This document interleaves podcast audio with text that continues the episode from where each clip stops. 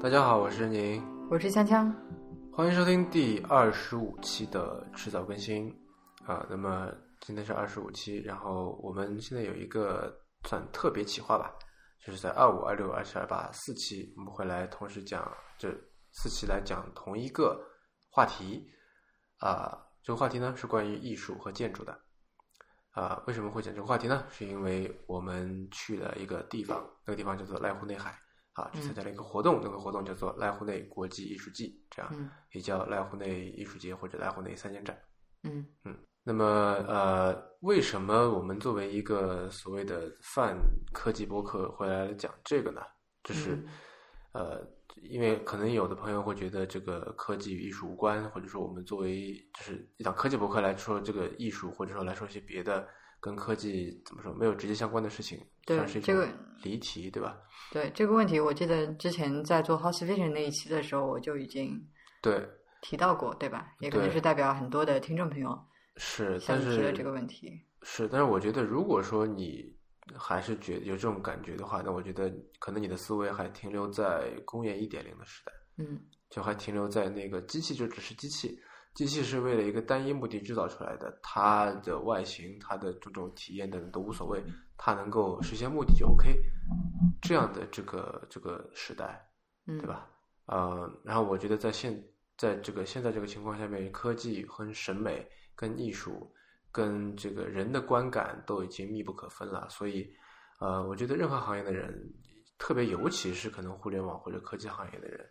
你哪怕是出于功利的目的，也应该呃学习艺术，或者如果是学习学习艺术呃门槛太高的话，那你至少应该学习的去感受艺术。嗯对吧？然后再把这个你从这当中的所学、所得、所感、所获，啊、怎么说呢？应用到你的工作，应用到你的产品当中去啊。嗯这是以上我们作为一档泛科技播客来花那么大的篇幅来聊艺术，来聊建筑，呃，来聊这些貌似跟科技无关，实则密切相关的话题的原因。这样，对。然后从嗯怎么说，我们自己来讲的话，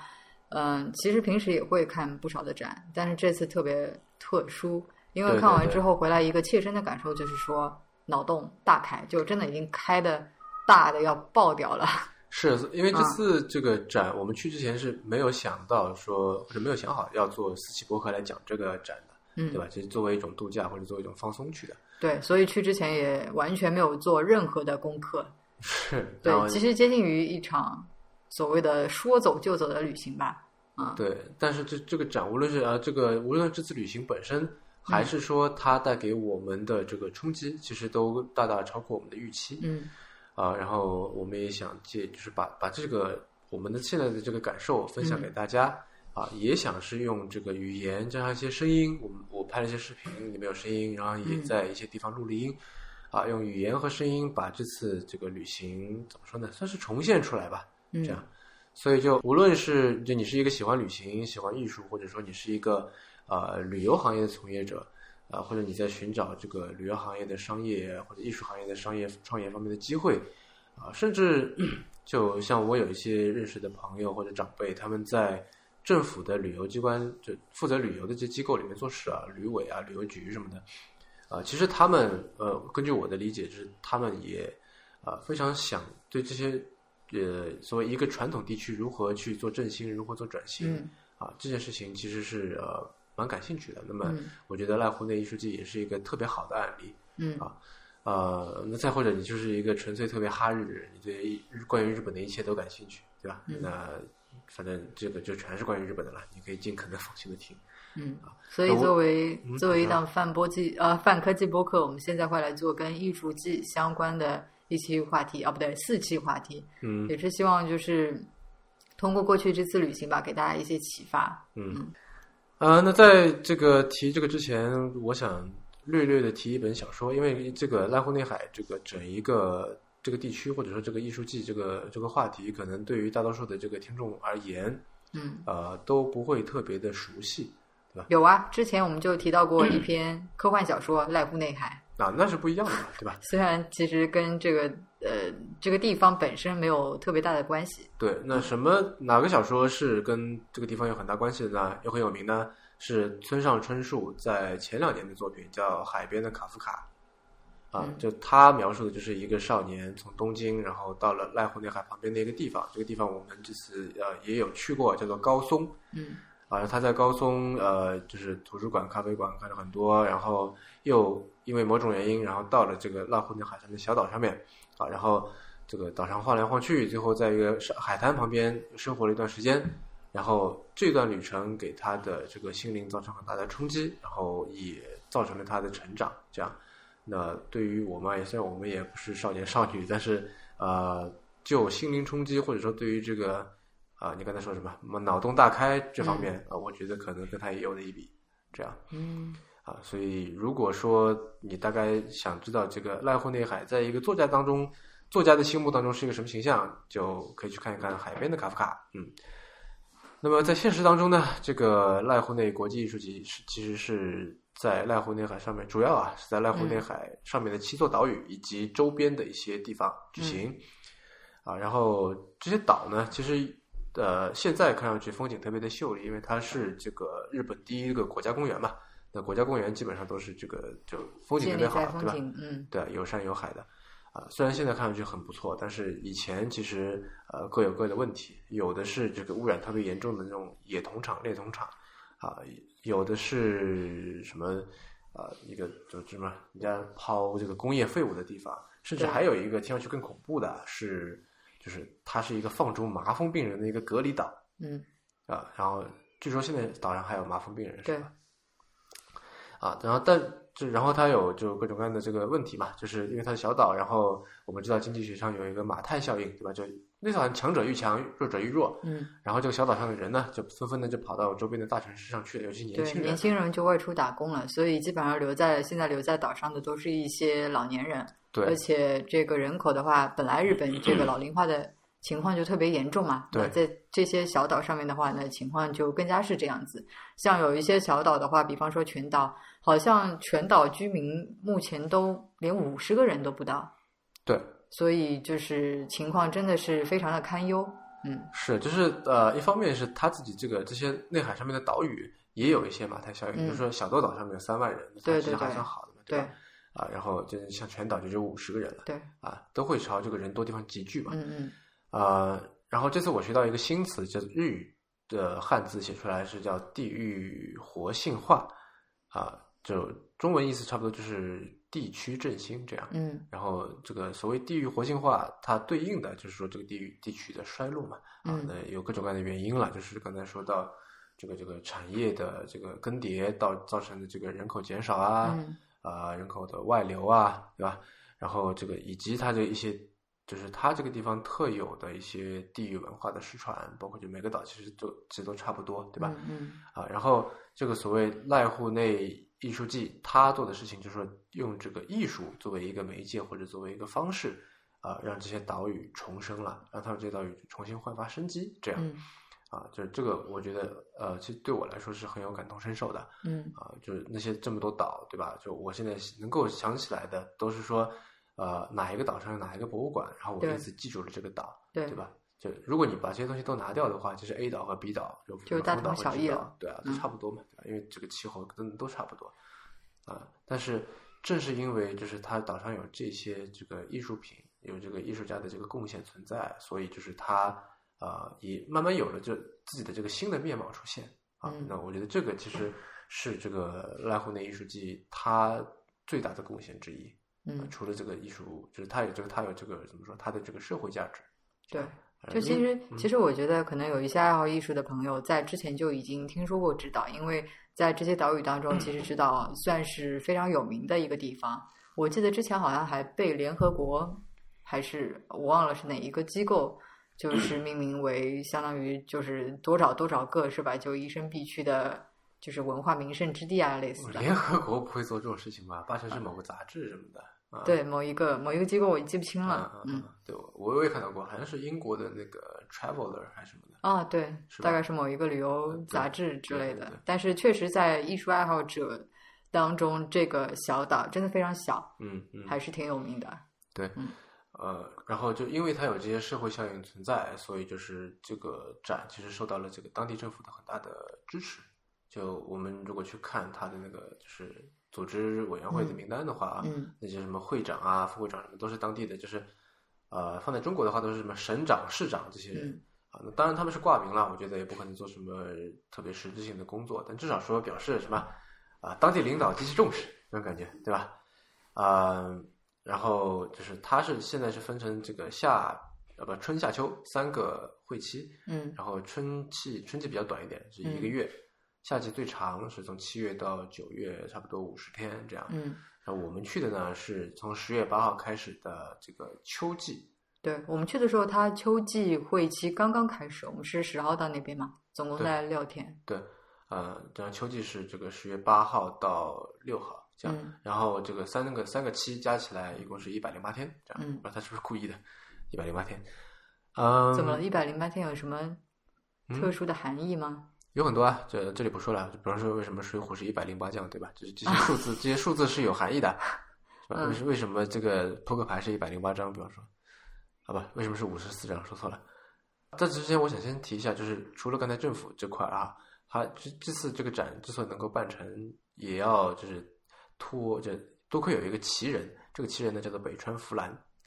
呃，本山弗兰是就是指导上面的地中美术馆的馆长，然后他其实是一个年近七十岁的老人了。对，然后他是整个这次艺术季的策展人。对，然后他还策展出一些别的一些三千家，比方说月后期友什么的，这个我们还没去过。然后，呃，如果有机会的话去了，然后下次再跟大家汇报这样。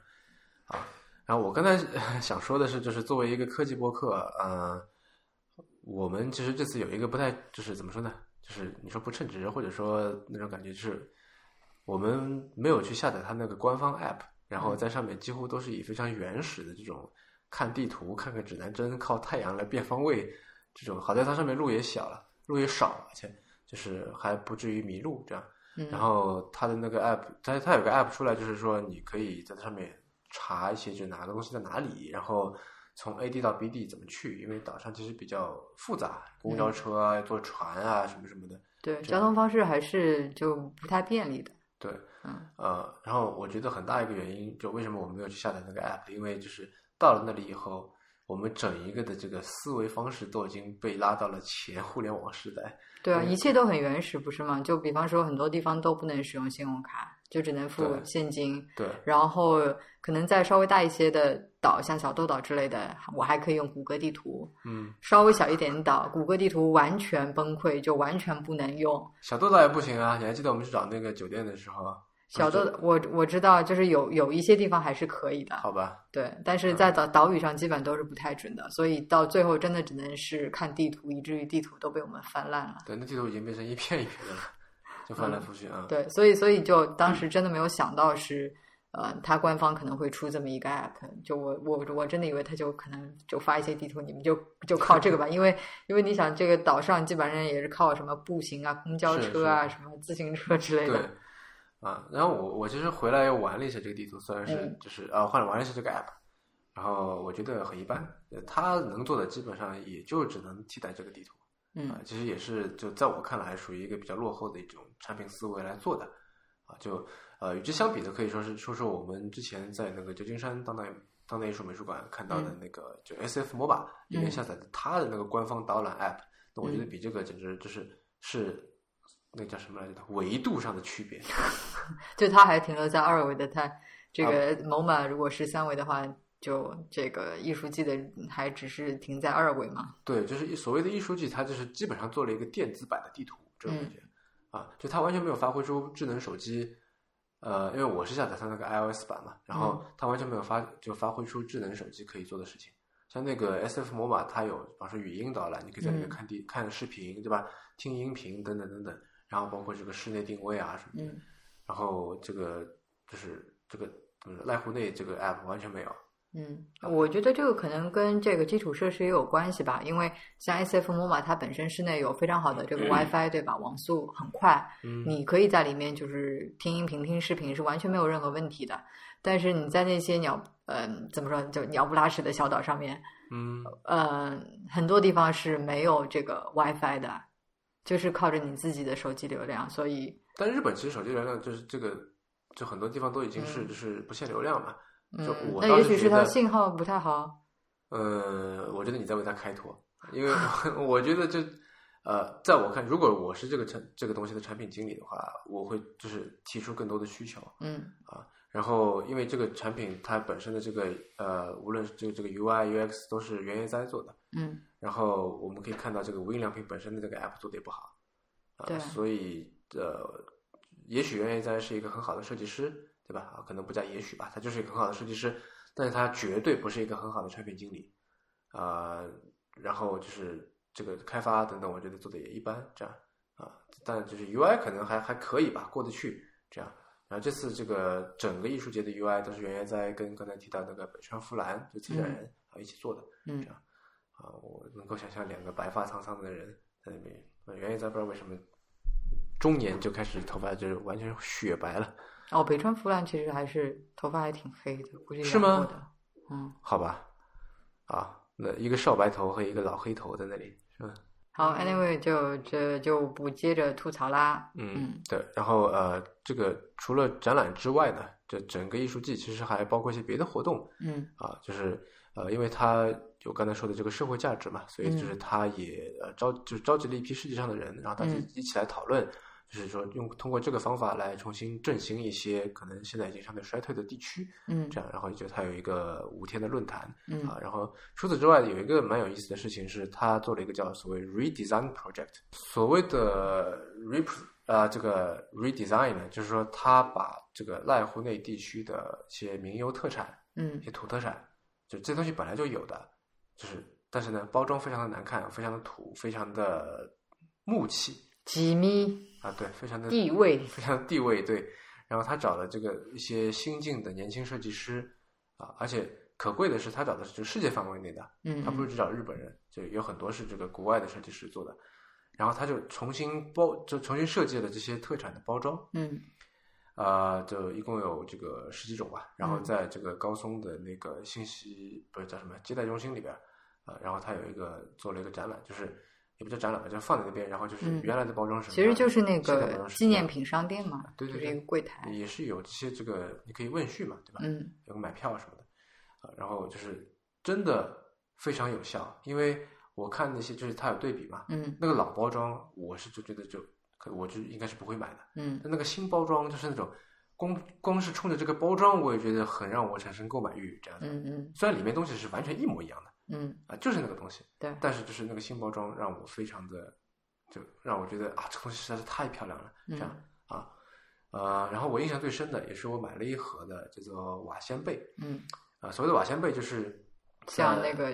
有一种叫做煎饼的东西，我就忘了不是旺旺的还是对，什不么是的就，不是煎饼果子那个煎饼，它是脆脆的，就是煎嗯饼，对对，就是一种嗯褐色的焦糖色的一种硬硬的饼干，嗯就是叫硬硬煎脆饼脆嘛的，对什么牌子忘了，嗯啊，然后就是它这个所谓瓦仙贝呢，就是形状比较特殊嗯啊，它它是长方形的，但是长方形的左下角又缺了一个小长方形，就是缺了一个角这样。然后据说是什么当地的瓦是这个形状吧，嗯，然后这个设计师呢，他把瓦仙贝这个东西的外包装上面是做了一些平面设计，把瓦瓦仙贝的这个形状，就是这个缺了一个角的矩形这个形状啊，跟一张这个西洋女性的脸结合在一起，然后用一些、呃，就是现代主义的一些结构手法，嗯呃，把它就是重新的展示出来，然后颜色用的非常鲜艳，嗯这样嗯就让我想到就是有一个电影叫《发条城》嘛，嗯，它的海报上面就是哦，一有个其中对有一嗯个独眼的那么一个人，嗯嗯对吧嗯？就有一点点让我想起这个，呃，然后因为这个你刚才说这个纪念品商店里面，就是它每一个这个商品其实都有一小段解释，就是它嗯为什么要这么设计，嗯嗯啊，然后对于这个重新设计后的效果，呃，官方的解释叫做日语叫做 yoki，就说嗯阳气，呃，太阳的阳，然后气体的气，嗯，啊我还以为是那个洋气，就是 西洋的洋，呃，也算是阳气吧，就是，嗯呃，这个在英文里面就是算是 cheerful 或者嗯 lively 这样的意思，那中文大概是快活，是吧？就轻欢快快明朗的这对对种对对感对，觉然，后的确是因为就换了这个包装以后，让这个传统的点心，因为它原来那些就是呃纸，然后上面写着就用毛笔写着“瓦仙贝”三个字，这 样对就很有日式的范儿嗯嗯，但是呃对年轻人来说可能就不太不太有吸引人吸引对吧嗯对，然后就是他换了这个包装以后，的确让他呃增加了很多现代感，然嗯后呃完全没有原来那种就稍微有点暮气沉沉的那种感觉。嗯啊，都一点都没有了。嗯，然后还有一个也是关于吃的，这次这个就除了讲之外的一个项目嗯是叫做 Food Project。然后因为这个濑户地区它这个气候比较好，然后又有海嘛，所以对就有海鲜，然后呃也产有好什多么农作物，就对蔬菜、橄榄、水小果，麦、水嗯果菜什么的啊。对所，然后以嗯就是像像像其中的那个最大的岛小豆岛的话，它还是这个好像是日本唯一种植橄榄的对一个地对对方，对对当初就是从那个欧洲引进的。嗯，嗯就它之所以可以种植橄榄，也是因为它是地中海气候嘛。对，然后呃，这个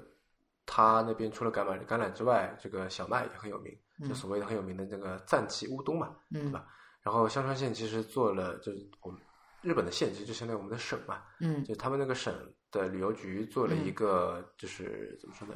一张海报，然后找了那嗯个耀润的那个日剧叫明星嘛，偶像明星，然后过来就是拍了一套海报，这样，嗯呃，然后就这海报的主题就是给自己，就给这个省，给这个县去抽号，嗯然后一个呢，管这叫艺术线，因为他嗯在搞这个艺术季嘛，包括对他这个上面也有很，就香川境内也有很多这个现代艺术啊，现代建筑嘛。另外一个就叫管这叫乌冬县，嗯然后就那个地方就是它的乌冬就是很有名，它就是叫什么赞岐嗯乌冬，暂且不当对，对对对。然后呃，上海不是有很多分店的那个叫丸龟制面嗯啊，它那里面那个丸龟其实就是香川县的一个地方，嗯，好像还有一个店叫做花丸乌冬，好像是。嗯，对，那个那个也是其中之一。啊对我，但反正就是在日本，基本上说起乌冬的，就是赞岐乌冬是最好的。这样，啊当然这是一个呃，我看了一下，是是这个香川县它 marketing 的结果，嗯啊，但就未必是最好的，但肯定是嗯最有名的。这样，嗯好像绍兴黄酒这样这种感觉。啊，那然后这次这个这个艺术季的组委会其实对于吃这件事情很认真啊，嗯就是他专门组织了就是一百多个人，然后给他们讲课，讲的什么呢？还是跟这个刚才说的地域活性化或者说这个地区振兴有关系。他就是教他们怎么样用这些濑户内海当地的这些特有的食材啊，来就是来推广这个地区这样子啊。然后他就春夏秋三期都有很多的餐馆来做会场啊，我们就很遗憾这个餐馆一个都没去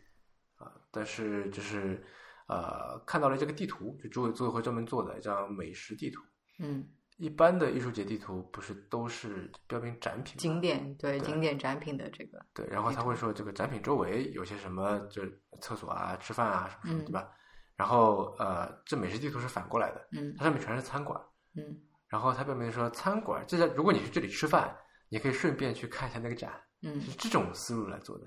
啊，就是专门给这个吃货们准备的艺术节地图对。啊。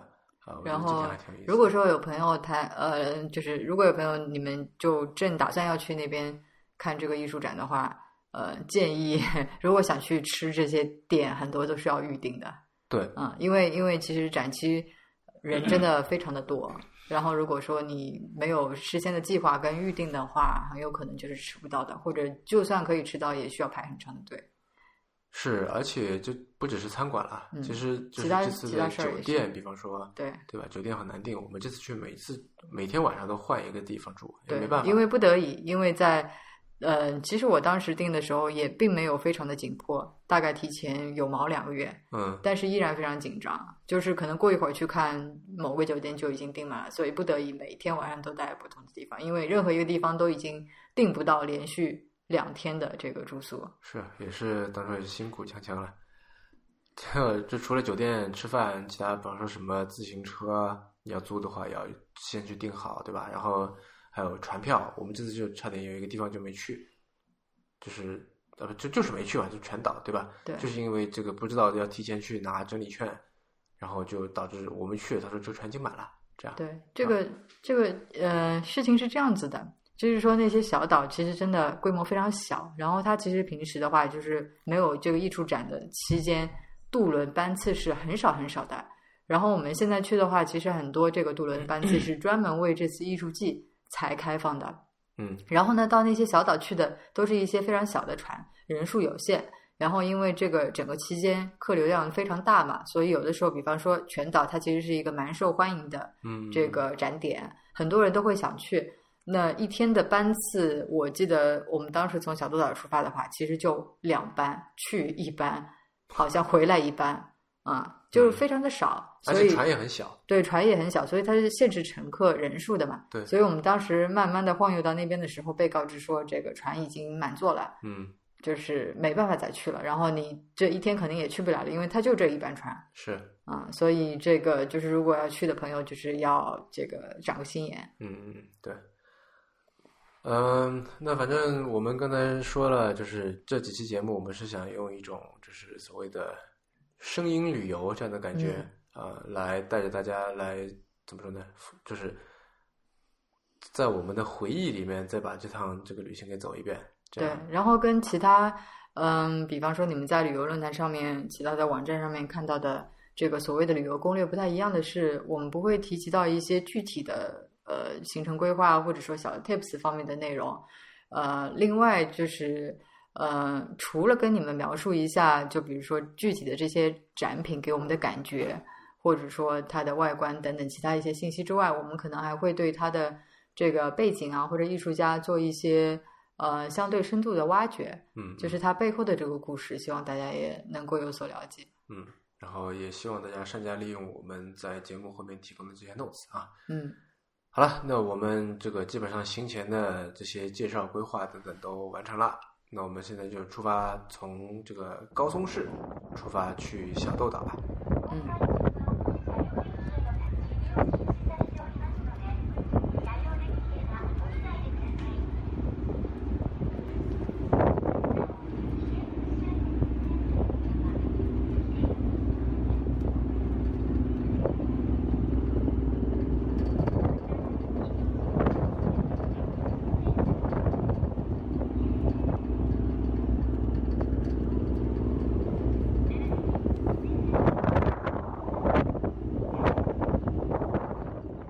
啊，那好了，我们从渡轮上面下来，然后到了小豆岛的土庄港。那么小豆岛其实是一个呃挺大的一个岛，它是濑户内海地区的第二大岛，嗯然后上面有三万人啊，三万人听上去不多，但在濑户内海已经算是很大的一个岛了。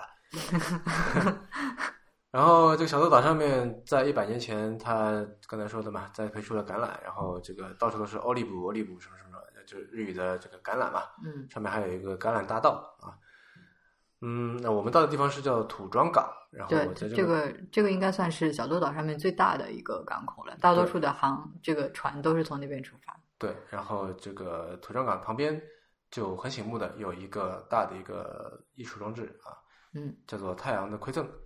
然后。这个不是橄榄主题嘛，对吧？就它就是一个巨大的，大概我觉得可能有四五米高的一个金色的橄榄叶做的一个花环，对啊、就矗立在就垂直的矗立在这个港口旁边，另一面就是海，这样。对，然后形状的话有点像，嗯，那个戛纳电影节或者说联合国它边上的这两个嗯，就橄榄枝嘛，对对橄吧，榄枝这样子围成的一个花环的形状。对对对，嗯然后然后你站在那个所谓的看台上吧，嗯，望过去的话，就是可以透过那个花环看到前嗯面一望无际的这个蔚蓝色的大海，非常漂亮。对，呃，这那个 L N 那个人吧，N H K 做过一个纪录片，是嗯极高游离子，就是带大家去看这个展嘛，然后嗯他也就到了这个地方，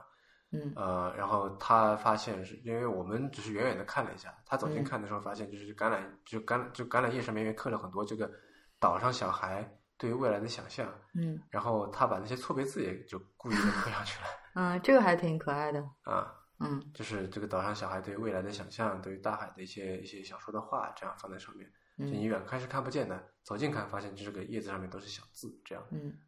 这点还我觉得还蛮用心的吧。嗯啊然后这个作者是一个韩国人，叫崔正化。嗯嗯呃，然后另外就是因为我们啊，我想顺便一提的就是说，这次我们因为看了很多的展嗯啊，，很多的展品，因为它对就是相对比较分散嘛，对，然后我们在这里会根据我们个人的喜好，因为我们这这博客是做吃货嘛，是吧？所以就不求公正，不求公平，就是一切只从个人喜好出发这样。那么我们会就有些展品我们会详细说，有些我们可能就一笔带过，对吧？嗯有的可能提都不提，嗯这样。但是就是呃，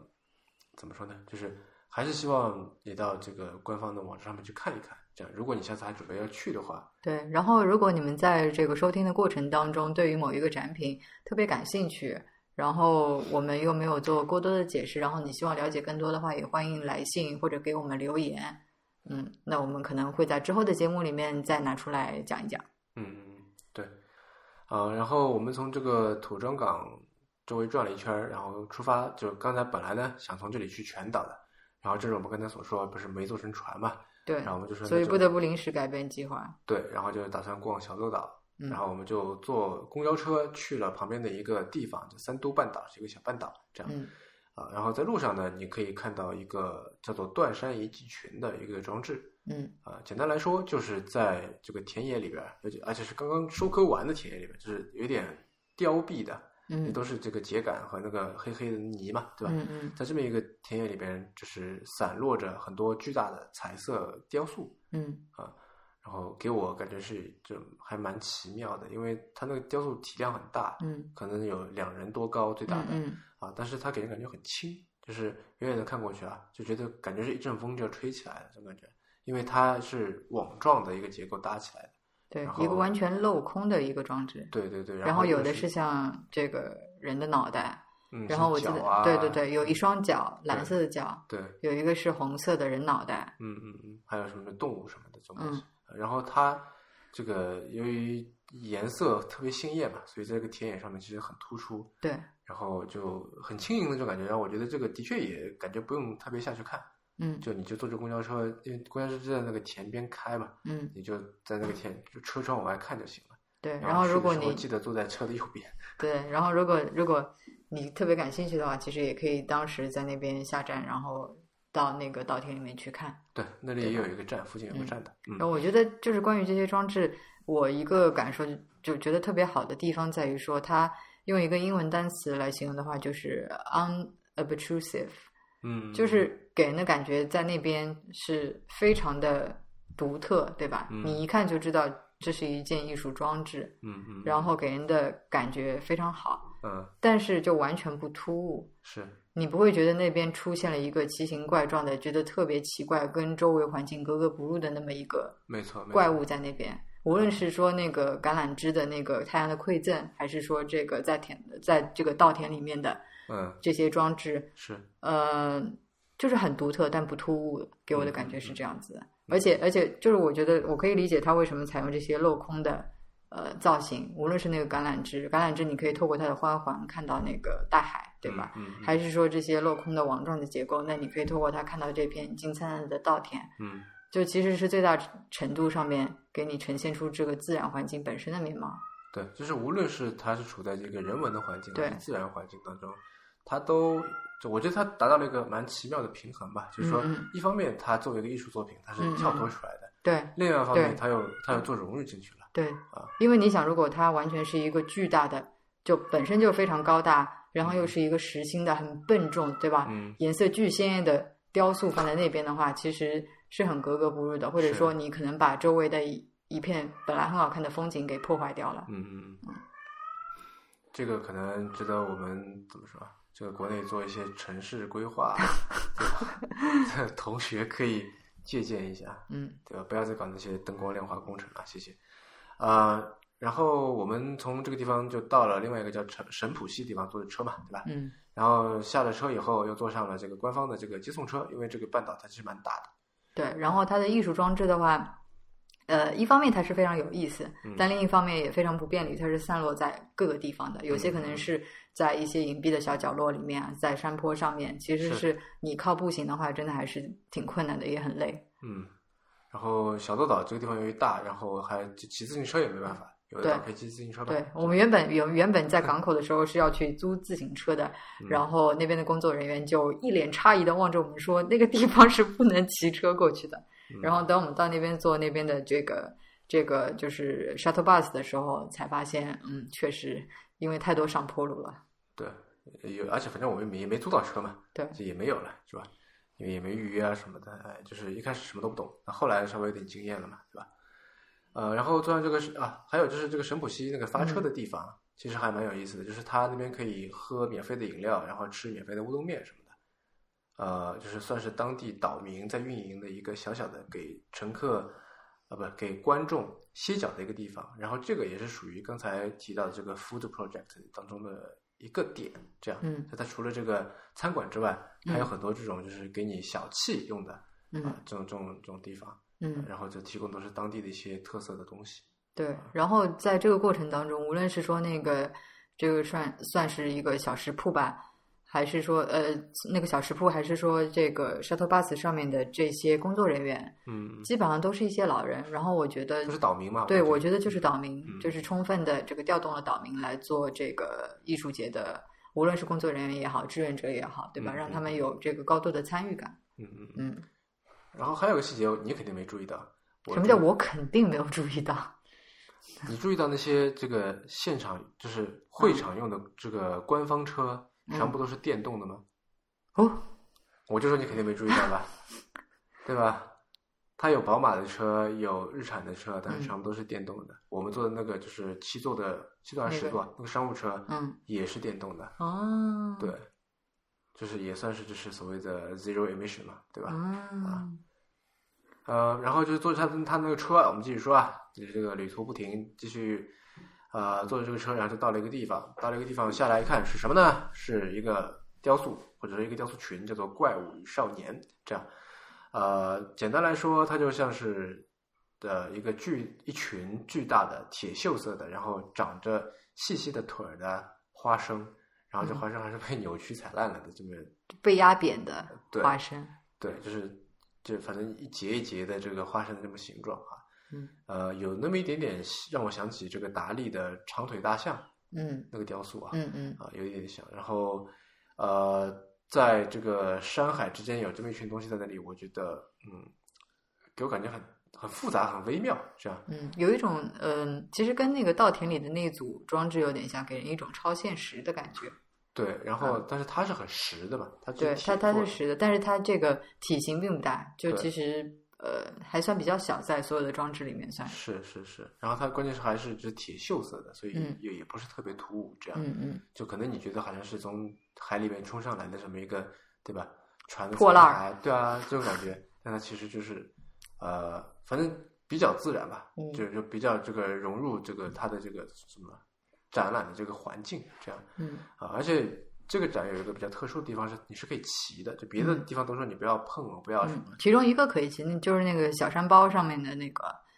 呃、啊对那个怪物是可对，以就是骑他的。鼓励你骑上去去拍照这样。因为嗯，大多数就世界各地的所谓展览，不是都是说你不要碰，不要对，拍他照会不要拿干一根嘛绳子把这个拦起来，说对不对对能碰之类的。对对对，那就很少有说我鼓励你，哎，你去骑一下，你去骑一下，嗯然后然后大家排队在那里骑，排队拍照，对对对，这样。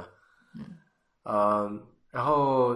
就这个 shuttle bus，它是说它可以就是到一个地方停下，然后它放你下去，你去看看完再上来，然后它再接你去下一站，因为那个地方没有公交车。然后也没有租自行车的地方，如果没有这个的话，我估计那些展览都没有不会有人来砍了，除非你自己开车嘛。对对，啊，然后下一个地方停了一个点叫金节县的花园，然后这个我没有很就觉得没什么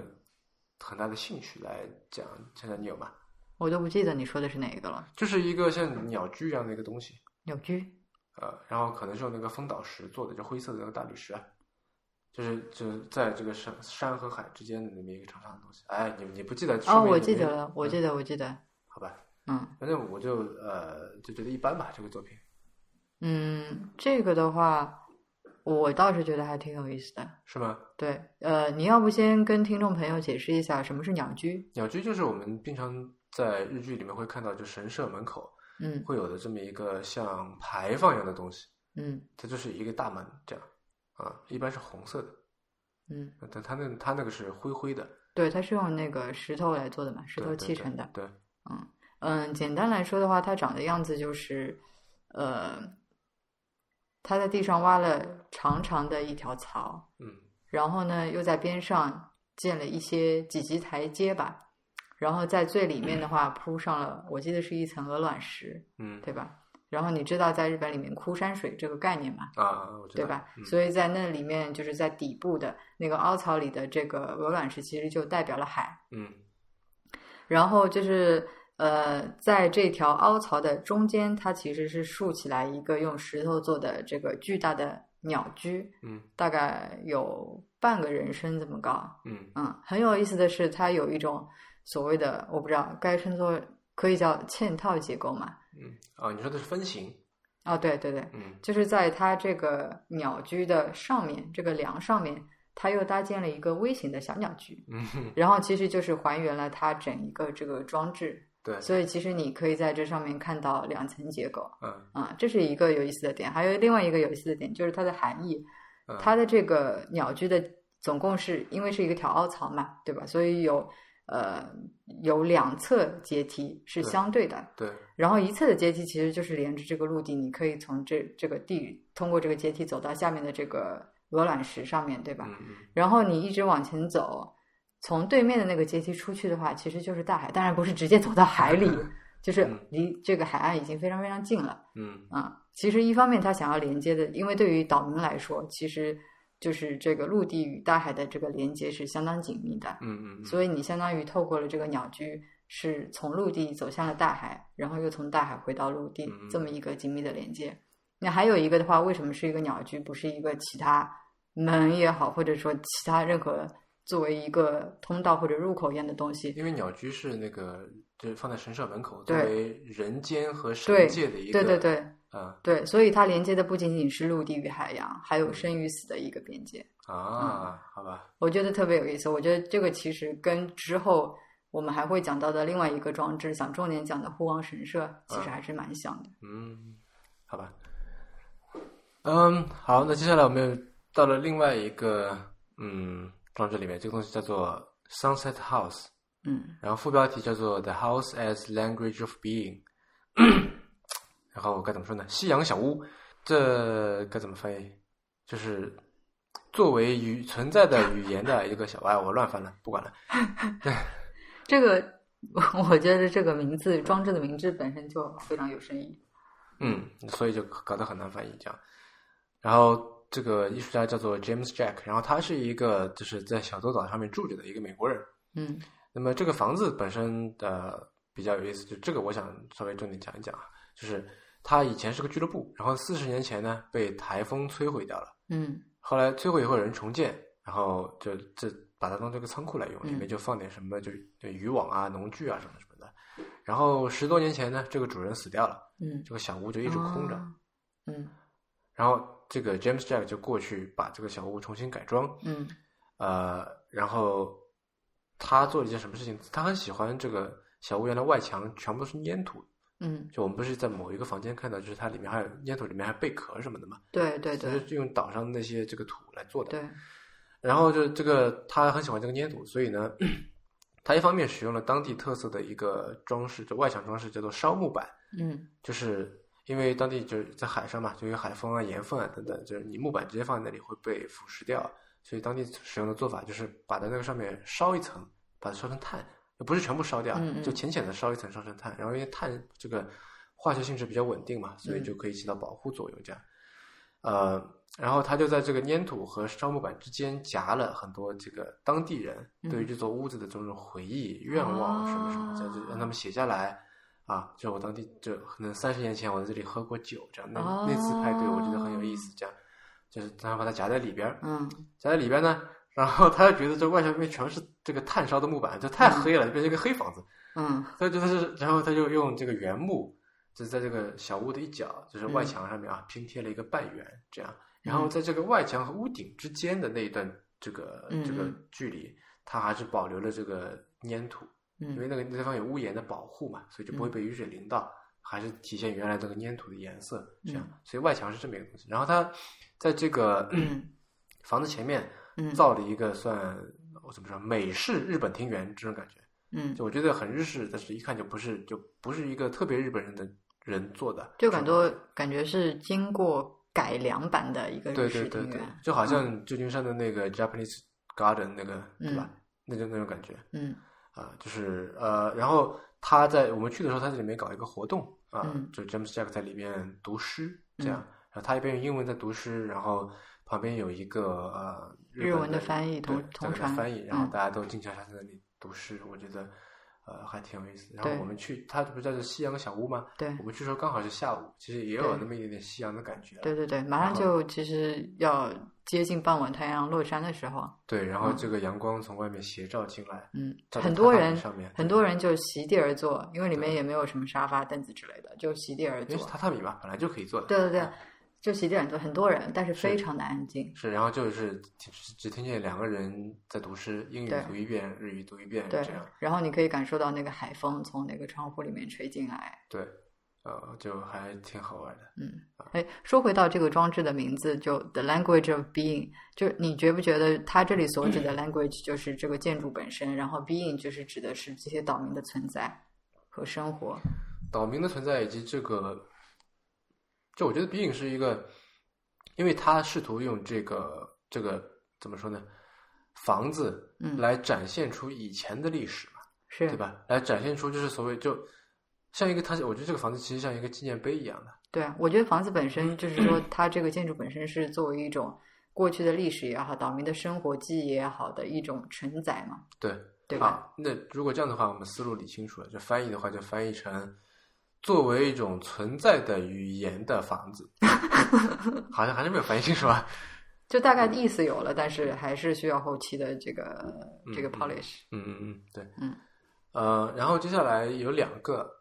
展品，我是想并在一起来跟大家介绍，嗯嗯一个是赤坂有崖的叫 Stories House，嗯，然后我看到 Stories House，我其实就拍了个照发给梅老板看一 下。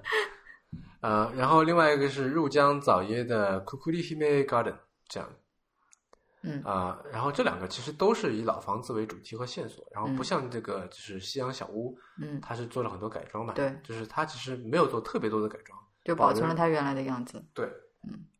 我觉得那两个地方，那两个算是装置吧，其实也并不想就展，给我感觉还挺诡异的。对，非常呃诡 creepy 异，的感或者觉说对，因为它很阴柔嘛，我觉得没有柔嗯啊，就只有阴啊。有柔有柔，就是呃，就它有一个庭院，里面有白花，然后另外一个房间里不是，就另外一个装置房间里面不是有缝纫机什么什么，嗯对吧？就是这种，还有投影，就黑啊对一个黑漆漆的屋子里面，你就看到一个人影的投影，你不觉得非常的 creepy 吗？就觉得毛骨悚然的。呃，你你知道，呃，有一个作家，女作家叫弗吉尼亚·沃尔夫吧？嗯呃，她以前认为说，就女人要独立啊，嗯首先一年要五百英镑的收 入，第二呢，很重要的就是要有一间可以自己的走上房门间，对，属于自己的房间。嗯这样，那我觉得就是我们去窥视的时候，嗯，就因为这是别人的房间，对对吧？然后里面承载都是别人的故事，对有那么一点点窥视秘密的快对感，对对有没有？就你到里面，然后你不怎么想说话，你这样嗯静静的把它看完，嗯这样。嗯然后尤其尤其它是老房子嘛，嗯它那上面就是我觉得有些东西可能就它刻意营造找了很多老物件，对所以我觉得好像是四甚至是上世纪四五十年代那种感觉。嗯然后我是有一种偷偷在读人家的遗书的感觉，嗯就是这种我知道这个房子的主人或者说生活在这种状态下面那个人肯定已经不在人世了，嗯然后他的东西在这里，嗯然后经过艺术家的布置，嗯就是还呈现出那么一种特殊的状态。嗯对吧？然后呃，让我想起一，就是让我想起之前这我写过书评的一本书，叫做《不说就真的来不及了》嗯啊，就它是一个遗书集，嗯就让我想起这个嗯啊。然后呃，整体至少呃，就是除了看艺术、看展之外，呃，我也是第一次进入到一个就是这种典型的日式房屋里面去，嗯，我也是，对吧？嗯就是，而且是尤其是这么老的，就对对不对嗯是说那种非常 polish 的，就是经过改装的，就还对，蛮就现改代装现在的。那嗯种我也，我去过一些朋友的家，嗯嗯但是就嗯这种老房子，就里面全都是木地板和嗯榻榻米，整栋房子，然后你进就挑高是很高的，对但是房间跟房房间梁之非间常那个矮门梁算是啊、很矮的，你都要这个钻过去这样子嗯嗯啊、然后那个榻榻米踩上去软乎乎的，可能下面都没掉了这 样子， 嗯，就我这是我第一次。嗯嗯算是这，因为在之前在一些电影或者说漫画里面看到过这种房子嘛，就这嗯第一次真正的进入到这种房子里面，嗯呃，也算是开了一些眼界。嗯，然后这是你说到这两个这两个这个装置吧，算是嗯呃嗯，让我想到另外一个，就是我从这个整个艺术季里面感受到的一大主题就是时间，嗯，没错，对吧？是有一些东西是让你觉得有一种超前的感觉，有或一者说种大多数超的现实的未来感。比方说那个，嗯，那个那个叫什么，就是那个稻田里的断山那引些起大型，对对对，那些大型的装置，嗯会让你觉得好像是在未来某一个时刻里面出现了一些奇形怪状的东西。嗯，但是从另外一种层面啊它上，是以这个就当地神话为这个元素来做的嗯那个嗯对，然后从另外一种层面来说，它又让你就有的时候就误以为自己好像是在过去一样。就比方说，我们进入那些老房子里面，对吧？嗯看到那些过去的老物件的展览，嗯一样，还有一些是这个视频的形式呈现出来的，就觉得突然好像回到了上世纪，然后在一户普通的这个日本的岛民家里面，嗯对吧？看他们的这个家里的装呃布置也好，老物件也好，嗯，然后你这么说的话，你知道让我想起什么吗？嗯因为它有一个展览，有一个展品，就是它这是一个、呃老房子里面，然后嗯布置了一些展品在里面嘛。嗯有一个展品不是在一个抽屉里面，对吧？你对抽开那个抽屉，发现里面有个小洞，通过这个洞呢，可以看到一段视频。嗯，这个让我想起什么？感觉好像在玩游戏，嗯然后这游戏里面有一个 bug，嗯，有点这种感觉，嗯对吧？？就是这个里面是就是是就这个洞后面是现代嗯这种感觉嗯啊、就是它不知道穿连接的是哪一个空间这样。嗯。然后我还想说的是，就是它这个时间其实不仅仅分为，就让我感受到的是未来和过去，其实层次是非常丰富的。比方说这个过去的话，过去其实有很多个层次嘛，对吧嗯嗯？那嗯上世纪这个四五十年代或者七八十年代，它是一个过去。那嗯其实你要再往前追溯的话，再过去可以是非常非常久远，比如说史前时代，对，比方说，我们再说回到刚刚的那个海边的怪物与少年装置，嗯它其实后面有一串解释，叫做是，呃，这个雕塑是拥有一万年生命的人一生当中所走的十米，嗯所以在你知道他所处的那个环境是一个小山包，然后下对面是一片海滩，对吧？是其实就是海天一线的那种大环境下面，边上基本上没有什么，没有任何这个人类存在的痕迹，是，瞬间让你就觉得好像是回到了人类诞生以前，然后整个嗯嗯嗯感觉非常的空旷跟原始。是，然后你看到的就是一个 虽然是很搞笑的，像被压扁的花生一样的长着细腿的花生的雕塑，嗯但是让你觉得就有一种穿越回远古时期的那种感觉。嗯嗯嗯，对，没错。我觉得就是它之所以让人去骑，嗯，可能也就是说想要就是让你更近距离的有这种感受吧，对，对吧？尤其是就是一个现代的人坐在这个东西上面，其实对旁边狂这个旁观的人也是一种视觉上的冲击。对，然后他那一群怪物，花生怪物里边儿，小山包的那只有小山包那上面的那那一座怪物的雕塑上面是有一个小人的，嗯小人是银色的，而且是一个人类，呃，算是儿童吧，介于儿童跟婴儿之间的这么一个大小的形状。嗯嗯然后这个应该就是雕塑里面所指的这个少年。嗯，好吧。好，那我们继续往前走，往前说。好，往前走，我们走到了一个叫做潮耳庄的一个东西。这个东西，香香，我觉得你应该有不少想讲的。嗯，我特别喜欢这个， 呃，特别可爱，给我感觉特别温馨。我在那边待了很久，就跑进跑出，呃，逗留了很多时间，拍了很多照。对，好吧，我先来讲一下这大概是一个怎样的装置。嗯嗯，它是建在海边的，离海非常的近，对，一个很大的，算是长得像木房子的一个东西。像蒙古包的感觉。嗯，对，反正形形状的话，有点像蒙古包，有点像房子。对，但是它是由一根一根就是呈直立状的这个木桩子给拼接起来的。然后木桩子尖端是削尖的，有点像铅对笔对的对感觉。嗯对对对，你可以想象成是巨大的铅笔一支一支这样子垂直着排列，嗯然后拼装成的一个蒙古包形状的房子。嗯然后呢，在它的左边。就是靠近大海的那一侧，有一个非常巨大的喇叭，嗯，而且是红色的嗯嗯，就是鲜红色。对那个木桩子啊，不是那个木房子里面，你是可以走进去的。对，然后你走进去之后，呃，一方面你朝上面望的话，你会看到，就是因为这个铅笔它并不是排列的非常密实，你就嗯可以看到这个天光从上面漏下来，星星对点点，非常漂亮。嗯然后呢，那里面有两个巨大的像这个什么音箱一样的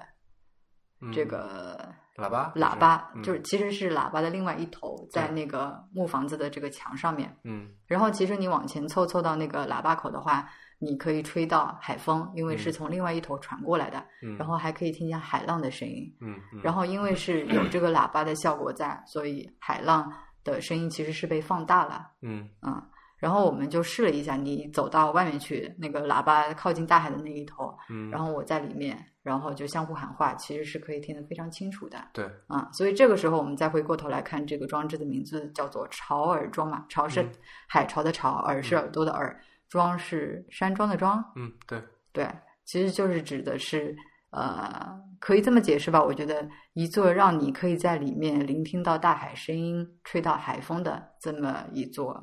呃小房子。呃，然而我有个疑问，嗯，就是它明明就在海边啊，对，就是你没有这个装置也可以听到潮声，也可以吹到海风啊，为什么非我要觉得通过有这个放大装的置效呢？果啊，嗯，那你要放大，你离海走近一点就好了。但是它是一座，就是它本身的这个形状是一座小房子，不是吗？对，然后，那我换句话说，我如果今天是呃我自己造了一座房子在这个嗯海边上的，嗯我关上门窗的话，是我是听不到海浪，也吹不到海风的。嗯啊，好吧，你这让我想起什么来？我想到了 AR，嗯就是它是一个基于现实，但是增强现实的东西，嗯对吧？嗯就是海风、海潮都是那就那里的现实，嗯但是它对它做了一些改进。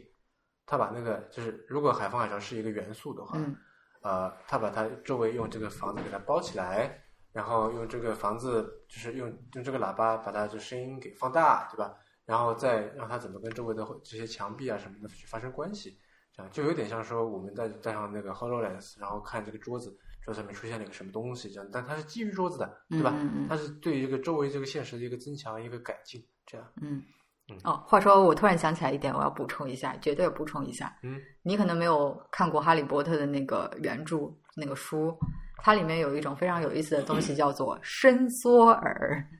其实，呃，这个东西长相就是说一个非常细长的这种管子，嗯然后最那头的话就是这个顶端啊，是一个像耳朵一样的东西，也有点像喇叭，有点像耳朵，嗯其实跟那个东西是非常像的。那个潮耳装就为什么是耳朵的耳，其实因为它那个东西形状，嗯、没有那么像人耳朵，但是跟那个《哈利波特》里面写的伸缩耳真的特别的像，也是一个细细的管子，然后边上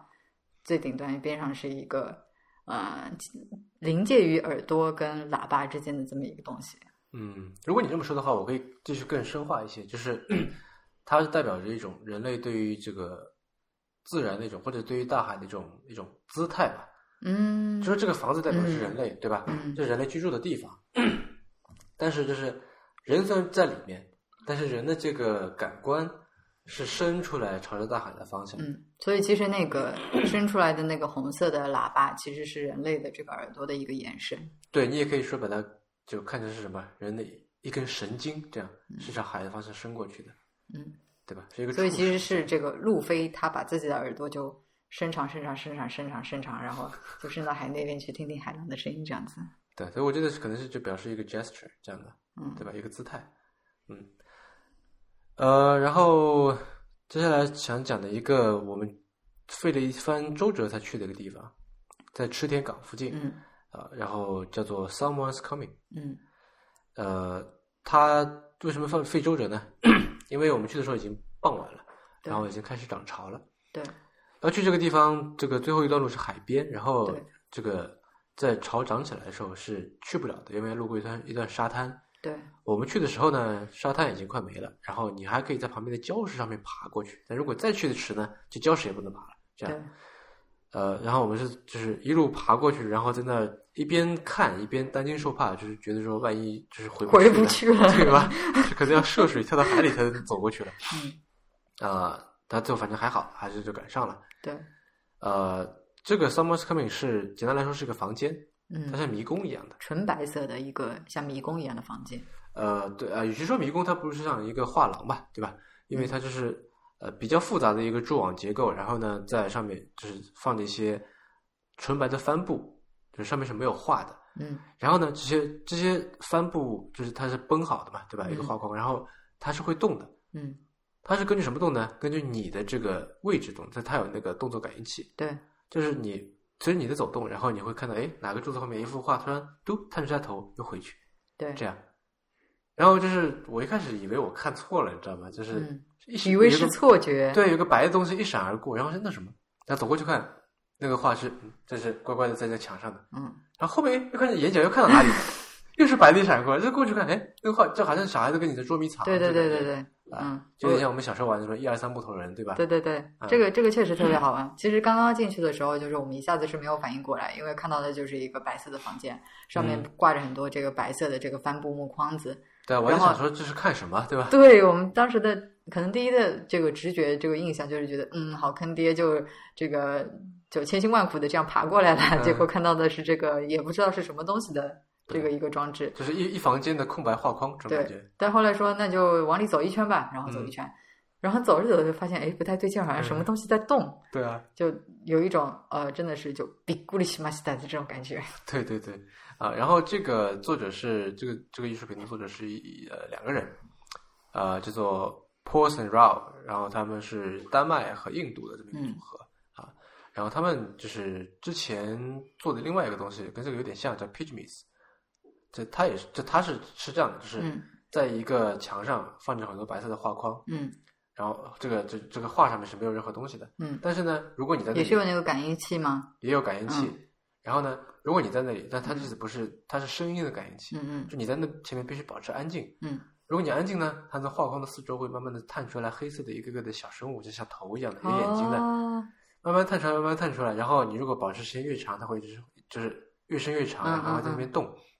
所以是一个小怪物吗？就好像是有点像那个《千与千寻》里面那个小煤球，哦，对，这样子的这个小小的黑色的一个小球，嗯嗯那上面是有眼睛的，那嗯它会看你，到时候看来看去。 然后如果你好可爱在，比如说你咳嗽了一声，嗯，它就会有一些就就收回去了。哦，因为就觉得害怕了，然后就是对收回去了。对，然后有一些还会在外面迟疑一下，然后你去、哦啊，多多发这点声音，它全部就缩回去了。嗯，哎，然后这个你好可爱然。后你如果一旦就在那边再安静一会儿，它就会慢慢慢慢就伸出来，伸出来，嗯伸嗯出来，这样。哦，对，就是他们做的另外一件作品。嗯这样，我觉得这跟这个是有个艺点术家，嗯，虽然对他们没有了解，但是觉得应该是一对特别有意思的人。嗯对然后就就是充他满是了童真。嗯是啊，就是呃，它是二十，我刚才补充一点数字吧，就是二十五幅那个空白画框，然后挂在三面墙上面。嗯你嗯进去，然后就是三面都是这个画框嘛，嗯然后三面都可能会小小一些东西会探出头来，这样子。嗯，哦，挺好玩的。对，呃，然后这个小豆岛上基本上我们就看了只看了这些，嗯，啊对，然因为后小豆岛实在是太大了，嗯嗯嗯，嗯，然后交通非常不便利，然是后是是当时我们这个由于事前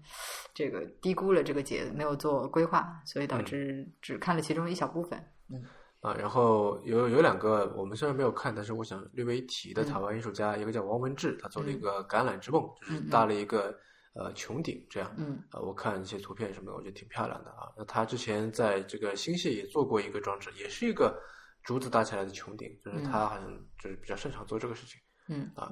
呃，然后还有另外一个叫林顺龙，嗯，然后它其实有两个大型的装置，一个在就是在呃小豆岛高上松面港的港口，对高松港那个我们看了，嗯嗯对这个小豆岛上我们没有看这样，然后这个这个叫做什么国境穿越国境的潮水这样，嗯然后呃这两个其实都在我刚才提到的这个 NHK 的这个纪录片，就是有嗯极高游离子的这个纪录片里边，为什么我一直在提极高游离子，就是有这个纪， 就是在这个纪录片里边呃就是都会有这样，那么就是大家可以去看一看，我们在这就不多说了，好吧？嗯就是那个影像肯定比我们声音要更直观嘛，是吧？嗯、然后接下去就去丰岛了，对，这个哎就是刚刚那个差不多是我们第一天的行程，嗯、就是对，原本计划去全岛，结果没有成，然后嗯嗯嗯就改变计划，在小豆岛那边看了一圈展览，这是第一天。然后第二天的话，我们就出发去丰岛。哎，等一下，在去丰岛之前，我想先说一下小豆岛上有两个，嗯就关于什么美食的事情。嗯啊，一个是我们那天中午吃的一个叫做银四郎的一个素面，非常好吃，而且挺便宜的，两个人大概吃了几百日币吧，这样。嗯啊，然后它的这个面很好，汁也很好。我建议就是大家去吃一次，然后吃完面以后，那个汤那个蘸用蘸面的那个汁肯定会有多吧，你可以就是喝一口汁在嘴里面，然后慢慢的品味它这个呃前卫、中卫、后卫这种微妙的转换，我简直就陶醉了那个面吃。嗯，对，苏棉应该也是，我记得好像也是那上面小豆岛上面的特产之一嘛，对对对，就因为是它的面在很那好。个对神浦西那边。呃，稍作停留的时候，不是有一个属于 Food Project 的那个一个小食铺嘛？嗯，嗯它那里面就有提供免费的苏面啊什么的。对，但是我们也没嗯吃，是吧？嗯，然后还有另外一个东西是目前只有日本和还有其他几个国家才有的，叫零下四度的可乐，然后是在这个便利店里面买的。呃，我是第一次喝到这个，我觉得很有意思。就是呃，它是一个自动贩卖机，但是呢，它上面有一堆卡片，然后你要先拿着这个卡片去这个便利店付过钱，啊不，去那个收银台付过嗯钱，然后你再拿这个，就是大概是就怎么说呢？它可能消了磁，或者说这个 F 里面有一块 F 嗯那个叫什么 NFC 芯片，对吧？嗯然后你把这个这块卡片投到那个收银就是贩卖机里边贩卖机，然后它会咕咚出来一听这一瓶可乐。然后这个所谓的什么叫零下四度可乐呢？就是它是属于一个物理上叫什么来着的过冷状态，就是由于它里面是高压嘛，嗯所以它可以保持零下四度。但是你如果一旦打开这个瓶子，气压一降低以后，由于它是零下四度，所以它迅速会结冰，这样。嗯然后你喝进去的时候，就是第一，非是非常冰镇的可口可乐嗯嗯，零下四度嘛，然后它里面结了冰，就是你会喝到那个可乐的碎冰。嗯，然但后喝上去其实更像是一种比较稀的果冻的感觉。呃，对，就是它不是不是一个就冰是块儿结的时候一块块的冰块嘛，嗯它是那种冰碎这种感对觉，对，吧一？层小浮冰一样的。是，然后我觉得奇奇爽无比，是我喝过最好喝的可乐了。然后尤其那天又走了很多路嘛，又有点热，然后出着汗的时候喝着这个，哇，那感觉非常难忘。嗯，嗯，啊，那就这样吧。就接下来我们来说说丰岛。波岛也是这众多的岛屿里面算是最有名的几个岛之一了。嗯，嗯然后它上面的这个特产是石头。嗯，我们买了一个这个它按着是这个冰箱贴啊，就是丰岛上面写着，其实就是比较细腻的花岗岩了。嗯，呃，这个岛上有一件很可爱的事情是，这个岛上只有一辆出租车。 所以我们原本在出发之前就有想说，呃，那如果实在不行的话，我们就就搭出租车去看展美，因为它真的很嗯分散嘛，对，然后有很多坡路。后来得知只有一辆出租车的时候，就觉得说、嗯这个是这个是完全没有办法实现了，就放弃了。是，嗯而且这个出租车还不在外面转悠 的。你必须要预 约。对，嗯，然后呃，丰岛我们是起了一个大早，对吧？嗯，从直岛过去的对，是吧？呃，然后去丰岛没有，第我一们从小豆岛过去。哦，对对对，从小豆岛过去，然后起了个大早过去，第一件事情是去看了这个丰岛美术馆。嗯，啊然后在此之前，因为这个岛上的交通无非是三嗯种：自行车、公交车和步行。是，然后我们就租了最后这应该是这岛上能租到的唯一最后两辆普通自行车，因为自行车分成普通可以变速和有电动助力，啊、然后就是怎么说呢？最后我们知道了，就是这两辆普通自行车被剩在那里也是有它的原因的。 虽然能够租到这两辆车，也已经算是比较幸运的事情啊、因为岛上山路实在太多了。啊、说句不雅的话，就是这个自行车界啊，有一个很形象的比方，叫做“上坡如吃屎，下坡如拉稀”，这样，这是非常形象、非常贴切的一个比喻。所以我们在这个风岛上面的路上，基本上就是在吃屎和拉稀交替当中度过的。嗯，对，嗯，嗯，然后我们嗯、呃最终还是这个把整个岛给环了一圈。 对，就是也是看展的当这个当初呃的这个同时，也是怎么说，做了一次环岛自行车旅行，这样 真的是环了个岛，啊是吧？是，就是拿这个做拿一篇的那个李如意的话说，就是精神和肉体的强健， 这两方面都达到了。嗯，呃，说回这个丰岛美术馆呢，丰岛美术馆是两个艺术家或者说一个建筑师和一个艺术家合作的这么一个美术馆、嗯啊，是建筑师是西泽立卫，然嗯后艺术家是内藤里，嗯然后西泽负责建筑，然后内藤里负责里面的这个艺术装置。嗯呃，这里因为我们接下接下来会有专门节目来讲美术馆，所以我就这里就稍微提一下吧。就是对希特利卫他是跟妹岛和世啊，另外一个很有名的艺术家成嗯立了叫桑拿这么嗯。一个，有些朋友应该已经听说过西德利维的这个名字，因为毕竟是个大师嘛。嗯，他还好，但妹岛应该是听说过的，我觉得。啊，两个都是大师。呃，西泽那算吧，就是因为他们一起得到过这个普利兹克奖嘛。嗯然后西泽得奖的时候是四十五岁，嗯这也是呃所谓的普利兹克奖，就是相当于是建筑界的奥斯卡这样。嗯呃，然后他当初得奖的时候四十五岁，是到现在为止最年轻的获奖者。哦，对，然后中国也有一位这个普利兹王克树获奖者，对，就是这个中国美院的建筑学院院长王树嗯啊、然后他是一二年得奖，嗯呃，我去过的他的作品就有那个中国美院的香山校区，嗯嗯呃，还有宁波博物馆这两嗯个，嗯，呃，反正接下来我们会专门来讲专门节目来讲这个，所以我们就略过不提了，在这里。嗯，然后从敬松岛请期待，因为真的非常震撼哦，非常非常非常非常非常的震撼。对，然后从凤岛美术馆出来，我们带着这个浑身的这个余震，啊来到了下一个点，然后就是一路吃屎，对吧？然后到了下一个点叫做柠檬酒店，嗯然后这个酒店呃好玩的地方在于，第一它是第一它它是可以住的，嗯啊，就它真的是一个就不不仅仅是一个呃艺术装置，对，啊，它也是个对外就是营业的那么个酒店。对第二呢，它是由一个艺术就设计策划公司做的，嗯它不是由某一个就是艺术家来做的、嗯啊。然后这个公司叫做这个设计策划公司叫做 Smiles，就是微笑。，啊嗯它经常做一些这个呃有幻想色彩的这些东西。嗯然后另外一个比较好玩的是呢，就是这个酒店，就是参观它的话，嗯你必须两人一组。对，呃，然后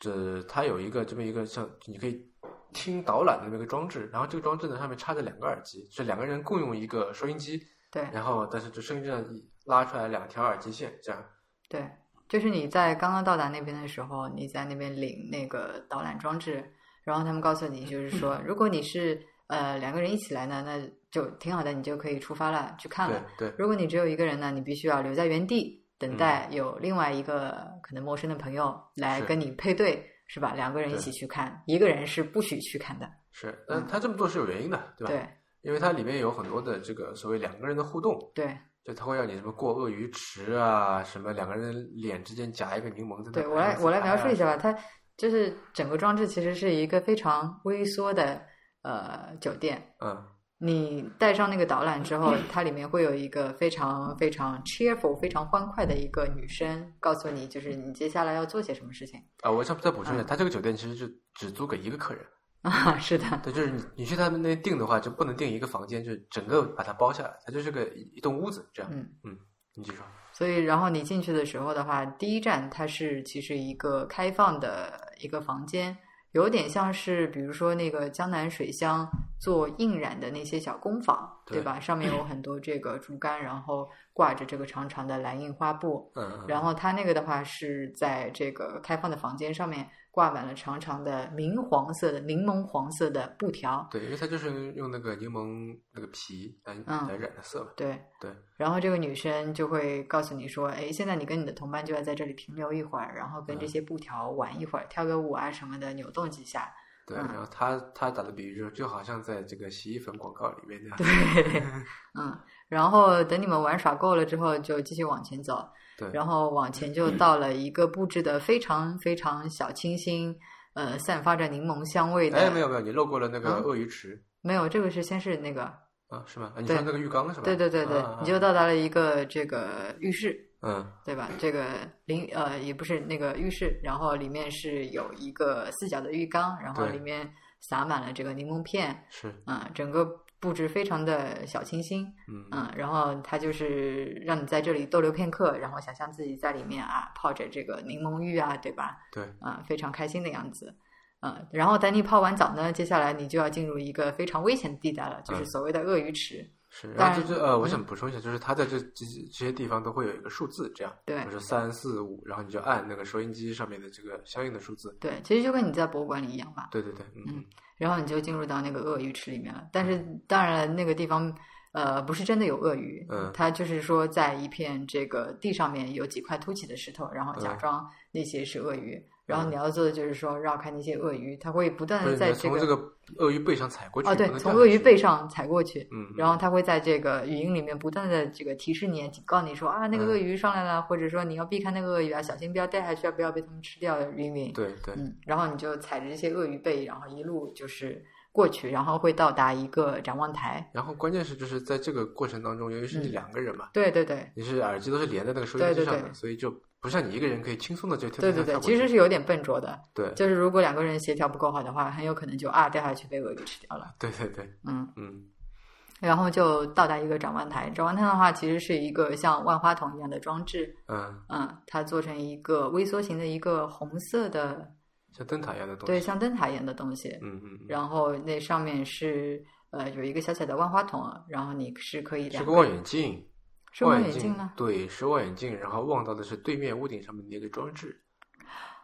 对。啊，然后它里面说你看到了什么？啊有的人看到金钱，有的人看到什么？但是就是反正它那个望远镜对准的是这个对面屋顶上面另外一个装置。这样我一直以为它是一个万花筒。哦，no no no，不是的嗯，啊。然后再到里面就到了一个就是什么，它叫什么？就照相馆，对，柠檬照相馆啊。然后就是我刚才说的两个人，就是脸贴脸，在在两个脸中间夹一个柠檬，然后它叫 cheeky lemon，这样就是在这里拍个照，拍个自拍这样。对，他就会在这个语音提示里面，就是千方百计的怂恿你说，你们要对摆出非常搞怪的姿势啊，对吧？嗯、然后非常呃，怎么说呢，就是呃，古怪的姿势也好，亲密的姿势也好，就嗯是嗯尽其所能，就是拍一张这个叫做什么 cheeky lemon 的，对，然后就自拍让照让你什么发到社交网络上啊，什么什么的。嗯嗯。所以整个就是一个非常非常可爱、充满童真，然后又小清新的色调，也非常的明亮欢快的嗯，这么一个呃特殊的酒店吧。对啊，就有一点像是在玩游戏，对吧？嗯游园会一样的感觉。对，啊，呃，然后从这里出来，我们到了另一个房间里面，就另外另外一个这个艺术装置里边，叫做 Storm House。啊、这个其实我印象很深嗯，我也是。啊，因为大概是这样的，就是说又是一个日式的老房间，对，啊，然后呢，你进去以后发现就家具里就房间里面什么家具也没有，然后你进去就关上门，席地而坐，然后呢，你会听到电闪雷鸣的声音。你再往外面看呢，就它在它有它应该有个装置吧，嗯，就说那个玻璃外边儿都是就像下雨一样哗哗的往下流水，对，然后它应该是就是这个房子外面又罩了一层，对吧？所以它就你白天进去也是黑乎乎的，对，有一点那种就是夏天下雷雨的晚上四五六点钟这种感觉，就天灰突灰的然变黑的那种。对，然后但是还有一点点小的嗯天光嘛，对吧？然后你会看到外面这个玻璃上面的雨，这个雨水是哗哗的倾盆而下，这样。嗯，然后这个屋子外面还有这个红色的灯笼，就明明灭灭的。对对对，然后还会有这种就闪电呀、雷嗯鸣啊，打雷的时候整个屋子都在震，这种感觉。对对对，然后这个屋子里边榻榻米上面还会放着几个那个铁皮桶，对，是这因还为房子在很漏老，水在嘛嗯漏水，然后就拿那个水桶在接。对，然后有个电风扇在那边呼呼的嗯吹着，这样就是很明显是夏天台风这种感觉。嗯，对，然后呃，虽然就是我知道这些都是模拟的，嗯，但是我依然在里面就感觉到这个恐惧，啊、感觉到这个就是怎么说呢，有一点点害怕吧，至少、嗯就是它勾起了我小时候很多的这种回忆。嗯，这样就是一打雷，然后整个整个窗户是滋那种在震的这种感觉。嗯，对吧特别逼真，我觉得就如果说从一开始他把你眼睛蒙上耳朵捂住，嗯直接带到这个房间里面，然后再把你这个呃怎么说这个塞尔多的门眼睛的东西拿走的话，你可能真的以为这个地方现在突然下暴雨了，嗯，嗯就真的有那么逼真。对，呃，就我觉得这个就是最真实的 VR 体 验，对吧？就是你想嗯有听觉感，就是触觉，嗯，各方面的这个感官都有。是，就是把你活生生的拉到了一个就是台风到来的这么一个傍晚，这种感觉。对啊，就海岛上的一个小破房子里面，对，然后就就大家进去以后，没有一个人说话，这样嗯都静静的坐在那里，嗯这样，然后就听着雨声外面的轰轰轰，然后这个雨就有的时候会小一点点，有的时候哗开始大起来了，这样，嗯哇，风也在吹，对吧？外面的灯笼在摇来摇去，这样明明灭灭的，然后闪电一直在打，嗯啊，然后就这个房子里面就是到时候会滴下一点水啊什么的，嗯这样、啊，嗯有一点这种孤立无援，然后害怕的感觉。嗯啊，所以我觉得，嗯，就像你刚刚说的，这是一个你觉得这是一个非常好的这个 VR 的装置。嗯我觉得对于那些呃，也许没有经历过台风，本身居住的地方没有台风光顾的这些人来说，就是他们可以深切的体会到说，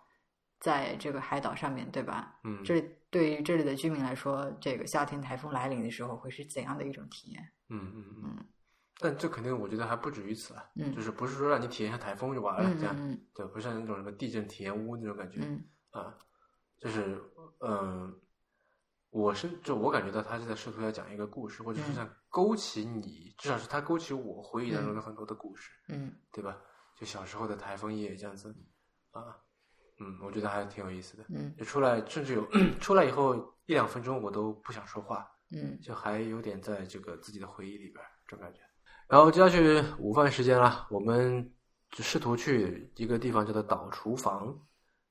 呃，然后去了以后就发现就是刚才说的嘛，预定满了。那么它其实是就是里面其实岛厨房这个菜啊，都是呃，就首先它这个建筑是重新设计过的对啊、然后它这里面就厨师都是岛上的一些妈妈，对呃就是这个中老年妇女这样。嗯呃，然后就是因为它这个岛厨房附近有一圈一块区域，然后他也拿来搞一些活动啊什么的嗯啊、就是典型的一个活动，就是说好像在就是呃哪一个月啊，就他会搞一些，比方说你是八月份生日的，然后在八月份每一天，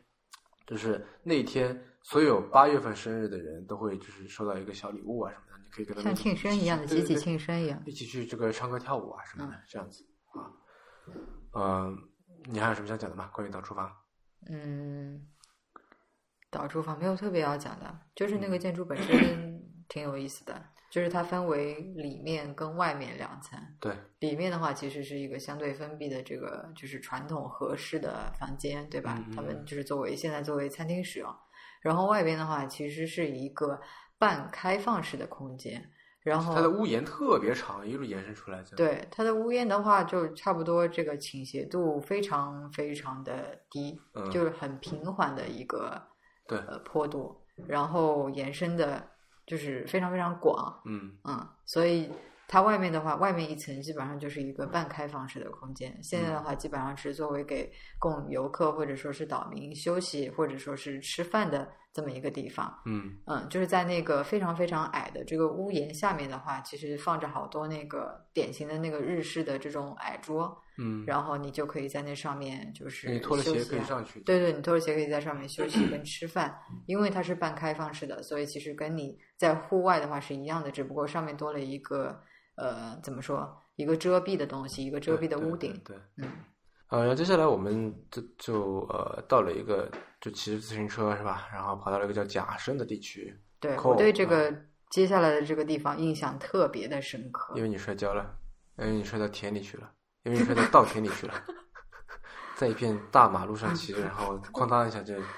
骑着车连车带人摔到大马路去了，啊，摔到田里去了，我都不知道为什么。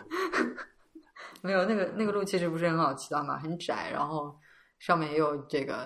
嗯没有不一点都不平整，嗯，好吧，血的教训。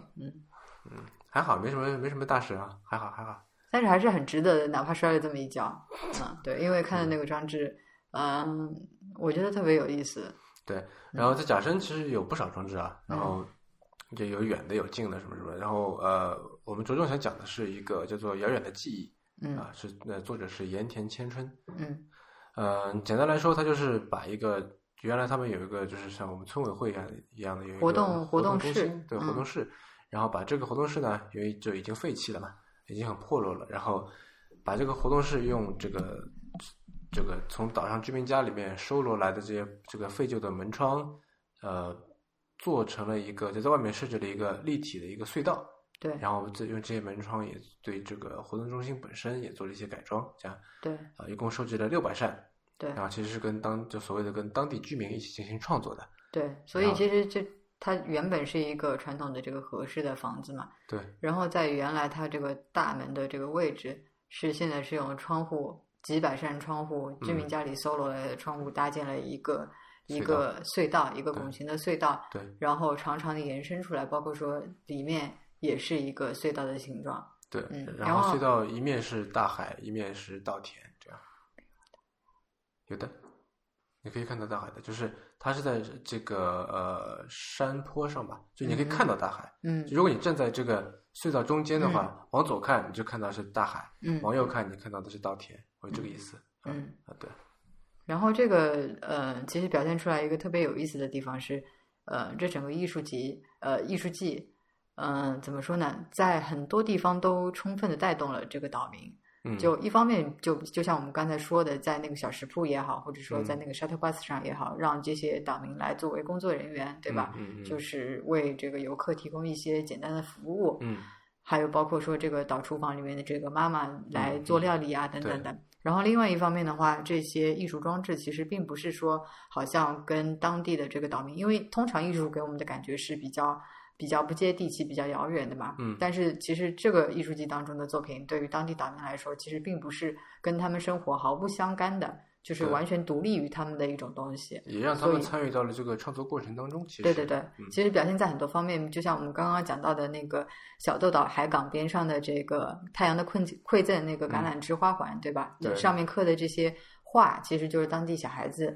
的，就是表达的一些希望。对，那还有这些啊，还有夕这阳小个，屋，对对对。嗯还有这个这个叫什么《遥远的记忆》对里面的这些形形色色的破窗户，嗯都是从这些岛民家里面搜罗来的，代表了他们对对过去的一种记忆的承载。是，然后还有一些别的，像就拿他们的，就有嗯从他们家里搜罗东西的呀，对对对有让他们贡献一句话的呀，对有什么让他们来当模特儿的呀，对对对对啊，就是各种各样的对啊，就是让他们也能够充分的参与到这个这个不同的艺术形态的创作当中。对，所以其实对于当地的岛民来说，就是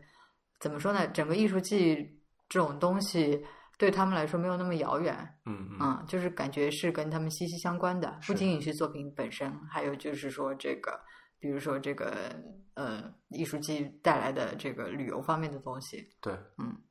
然后由于其实这个呃有很多地方都是不让拍照、不让摄对影的嘛，然后呃关于这些艺术品的这个影像资料其实不多，嗯然后就那个，我还是在说，大家可以看看那个 NHK，呃，有有极高游离子的那个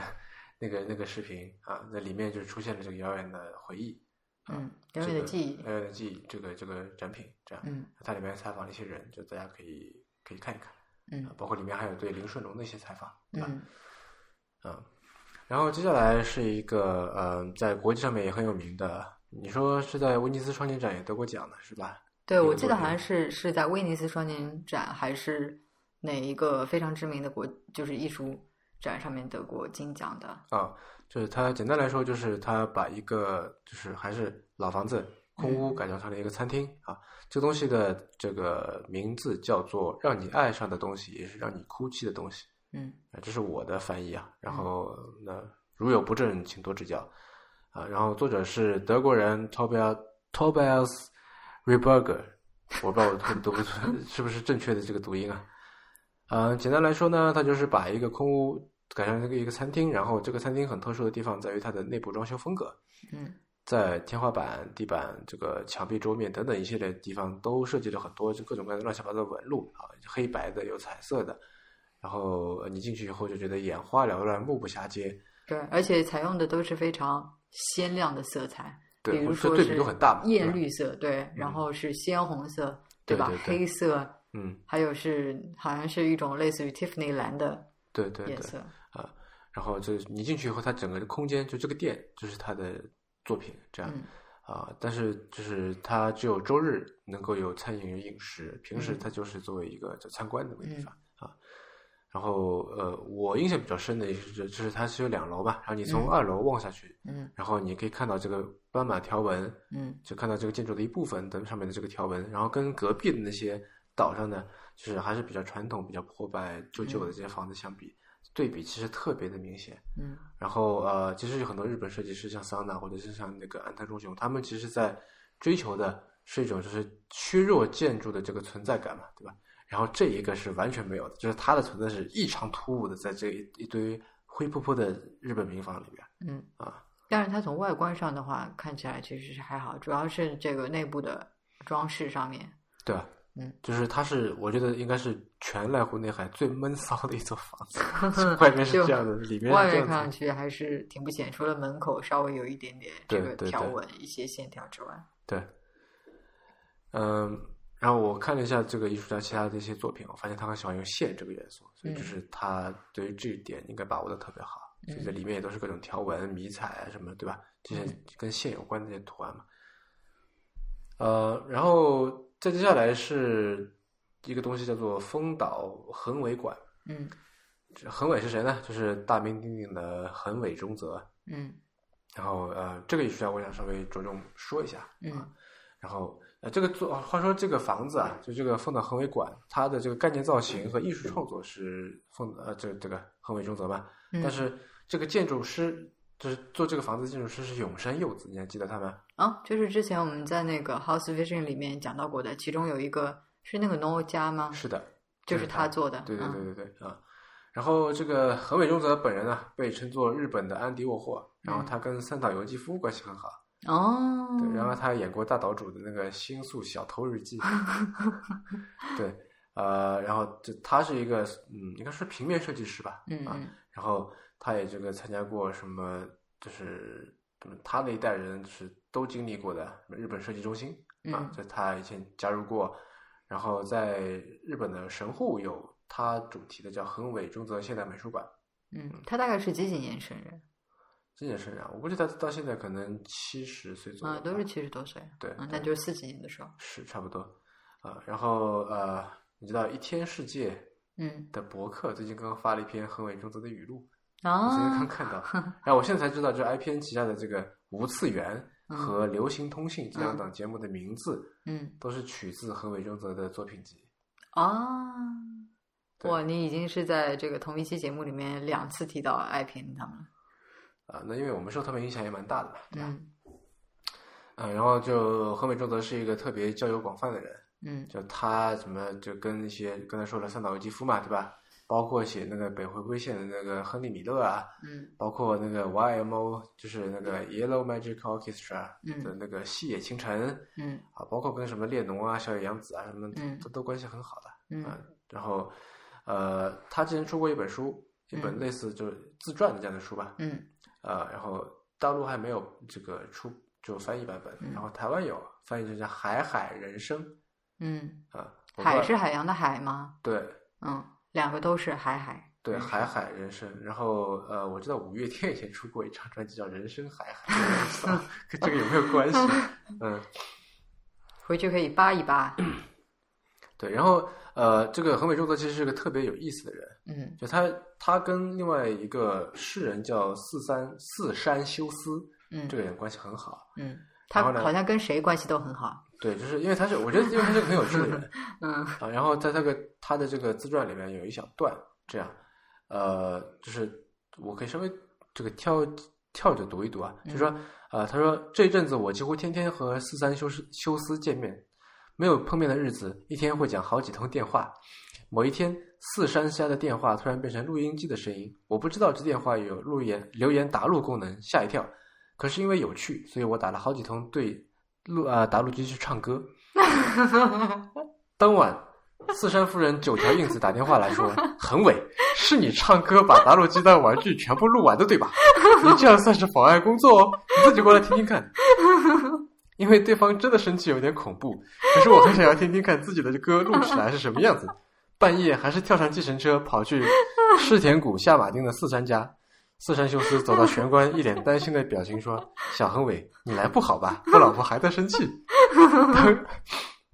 当时我也起兴起，太过兴奋，像是狂风巨浪、北海之吼之类。好，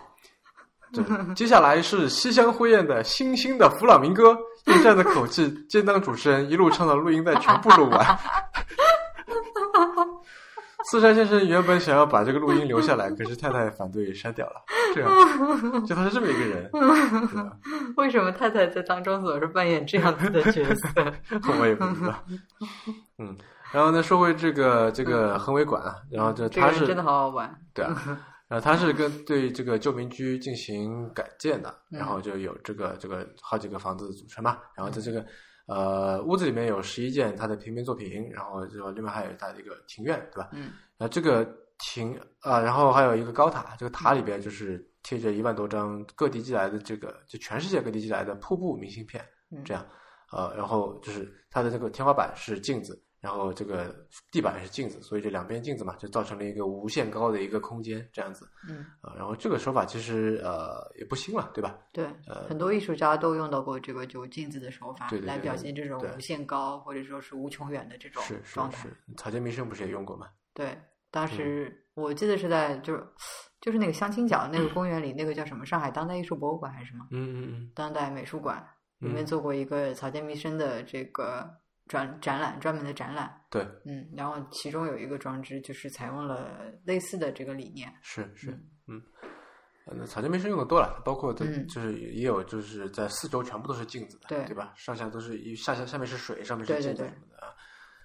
呃，然后它那个庭院，我觉得还蛮值得说的。就是一般日式庭院不是都是比较素朴的嘛，对，然后它那个是彻底反其道而行之，颜色异常的鲜艳，就是它大里面红色，对，然后呃，大红色的那金个石色头，对吧？嗯然后它有乌龟和仙鹤那个雕塑，然后是亮金色的，然后它那个池底是蓝色，就亮蓝色，然后拼贴马赛克嗯，啊，然后就整个是就是简直就所谓的什么辣眼睛这种感觉，对，然特后别的特别的鲜艳，然后里面这个还养了，我记得是一群锦鲤嘛。对，五彩斑斓的嗯锦鲤嘛，对对，就是简直是颜色，简直怎么说呢？那个颜色简直是在你眼前，只是在在飞舞晃动这种感觉。嗯，呃，然后在这个房间里面，不是刚才说了他的画嘛，嗯然后呃这是其实我第一次就是看到横尾中则的原作，嗯之前在这个一些图册上面有嗯搂到过、啊，呃，然后近距离看让我想起就是他的画，就是他的画让我想起，包括很其实很多日本的这个现代艺术家的作品，都让我想起古崎润一郎，嗯就是写那个《英译礼赞》那个人，嗯嗯，呃，我记得好像这个哪一个中中学教科书里面还有提到这篇文章的。嗯，就是古崎润一郎他写过一些小说，比方说像这个《春情抄》或者这个《吃人之爱》，你听说过这些吗？没有，我没看过。包括你刚才说什么课本里面有阴影礼赞，我也我没有看到课本里有过，或者我嗯可能我嗯不是记得。延伸阅读吧，啊。嗯，然后那那最近有一个日剧叫《贤者之爱》，你看过没？没有。好吧，就他《贤者之爱》就是这个吃人，就以吃人之爱嗯为灵感改编的，嗯嗯里面有中山美穗，嗯，你知道中山美穗吗？中山美穗、嗯叫中山美什么的人实在太多了，我有点搞不清楚。嗯好吧，那他就是岩井俊二那个《情书》的电影里面的渡边博子， 哦，就是他。嗯呃，然后再八卦一下是呃，中山美穗的男朋友叫涩谷庆一郎，这是谁？这是我们刚刚看的那个最初的回忆，就是嗯讲山本博司那个纪录片嗯，的音乐，就是涩谷庆一郎做的。好吧，这么边缘的八卦都被你扒出来了，真的是啊。啊、然后为什么我说到这个古崎润一郎呢？因为古崎润一郎的小说里面，我刚才提到这个《春青超》，以或者说这个《吃人在》等等，它里面都有很多就是关于肉体的迷恋，嗯，对于生命的决绝，然后嗯对于这种什么虐恋、虐待、嗯扭曲这种快感的追求，嗯对吧？然后还有一点就是很明显的，就是对于这个呃鲜活保存的肉体嗯跟怎么说呢，死带来的永恒，嗯之间的这种矛盾处理。就是《春情抄》基本上就是一个，你可以看成是一个 S.M 小说，嗯里面就是一个一个佣人对一个小姐小姐的各种迷恋，小姐各种虐他，他各种被虐，虽然被虐但心里很爽，嗯，这样。然后这个小姐有一天被毁容了，然后她就呃自毁双目，嗯说。就虽然你毁容了，但我嗯依然爱你。为什么呢？因为我我也脑子里记着的永远都是你那漂亮的样子，这样嗯子，就是这么一个故事。嗯，那很多日本文学家笔下写的故事，不都是关于虐恋啊，或者是对，但是就是我觉得古崎润一郎，因为他第一年代比较早，嗯然后第二他写的比较多嗯啊、然后他而且的确他就是身体力行就是这么干的啊啊、就是他在就个人经历上面嗯也有很多这方面的因素啊、嗯，我就不展开讲了。但是嗯就是他的确是怎么说，这种审美的一个一个活生生的代表这嗯样。嗯，嗯然后就是在横尾中则的画作里面，嗯我就看到很多类似这种的痕迹，就包括那幅那个春宫图，对吧？嗯嗯包括很多就是对于肉体的扭曲，嗯然后对于这个就是怎么说呢，这个五官的扭曲、嗯嗯肢体的扭曲等等嗯啊，对于这个死的，对于死和性这两节放在一起来讨论，在一起来呈现这种感嗯觉、嗯啊，尤其是画作这块，就嗯那个瀑布明信片组成的高塔，我倒没有这种感觉，但是他那是那十一幅画很多都是有这个感觉的。嗯嗯，那对于这个横尾中则就说到这里啊。嗯然后呃，接下来我想最后就今天最后说的一个展品叫做，哎，这个叫怎怎么读啊？多姆纳弗里，中文名应该叫什么呢？嗯，大家就记成叫多姆纳弗里。好了，嗯笑什么？ 好吧，就记了，感觉记了一个 nonsense 一样的。呃，简单来说呢，就这个我们差点错过，但是还好没有错过，对吧？就骑着车去往这个港口方向转，我就赶过去，为了赶那班船嘛。嗯然后时间其实很紧了，对，然后看到那个地方，呃，路过那个展，嗯，然后就觉得准备去看一下，对觉得说那顺便一看吧。对然后呢，顺便一看发现就没法顺便一看，因为他到那个地方你把车停了，然后你还得换专门的套鞋，那对种就高帮套鞋、雨鞋啊才能上去。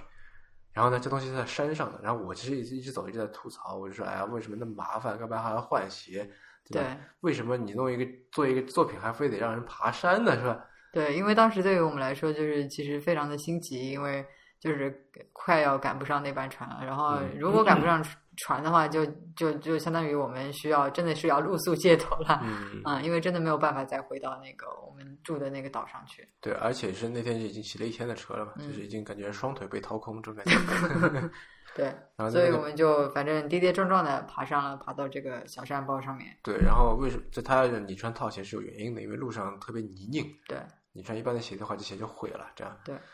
呃，但是呢，一旦看到这个作品，就觉得一切都值了，嗯，是吧？你有同样的感觉吗？对，呃，简单来说呢，它就是就在山的中央有这么一个小池塘，也说池塘小池塘不小，像是池塘，也像是湖泊，也像是沼泽一样的东西，对，就因为是嗯它没有水面露出来，对吧？，对。就表面就是一层这个青苔或者对对浮对萍这样的，对对对，然后非常平静的这个算是水面吧，嗯，然这后个在像周正围都中是竹央，林，对嗯，周围都是这个竹林，嗯非常非常的幽静，嗯然后有一阵阵的山风，然后在这个水面的正中央矗立着一座非常高大的，质地像是汉白玉一样的，就还微微透着蓝光的这么嗯一尊，算是算是石碑吧，呃，有点就是像一块玉，圆非常圆润的。对像是人的一个什么大拇指，对，对，大拇指这个形大状，拇指形状的嗯一块一块碑吧，对嗯，就伫立在那边。对，在这个水池中间，对，嗯，然后这个东西呢，它是跟一个叫做神冈宇宙基本粒子研究设施嗯啊这么一个这个研研究机构嗯这个的这个探测器所相连的，嗯，然后它里面其实是有灯泡会发光的，但是在对什么时候会发光呢？只有在遇到超新星爆发，也就是恒星死亡的时候，这个东西会发光。嗯所以就是一般要不是运气特别好，你是看不到是它看不发到光的。嗯，我看到过一次它发光的照片。我也是只看到过照片。嗯如果有谁看到它发光的话，那真的是特别特别幸运。对，呃，然后就整体就我觉得它带有，它让我想起什么，你知道吗？让我嗯想起安藤忠雄的，这我们等一下会才会讲安藤忠雄啊，就安藤忠雄的那个水之教堂。嗯就是水教堂是在水中央树立了一个十字，嗯叫十字架，嗯然后就真正是十字架周围的这个空隙，嗯让这个十字架充满神性。嗯让我觉得它就也就是说，就是宛在水中央这种感觉，嗯让这整个杯，因为它整个杯也是就很圣洁的这种感觉嘛，对吧？嗯旁边都是就是呃，就是浮萍都是绿绿的，就它一个雪白雪白的一个杯在中间，嗯然后很圣洁的感觉，周围嗯又是空旷的，这样嗯，，然后又有这样的这个含义在这里，对吧？有嗯超新星爆发才会才会才会闪光的嗯啊！你顿时就觉得说这个杯把你跟遥远宇宙的另外一头给就给连连接起起来来了了对，然后其实还挺震撼的。嗯，要不是时间来不及，就我还挺想在那里多停留一会儿的。对，嗯，所以我们在风岛上的看的最后一个装置就是这个对。然后后来就这个，呃一 路一路拉稀，对吧？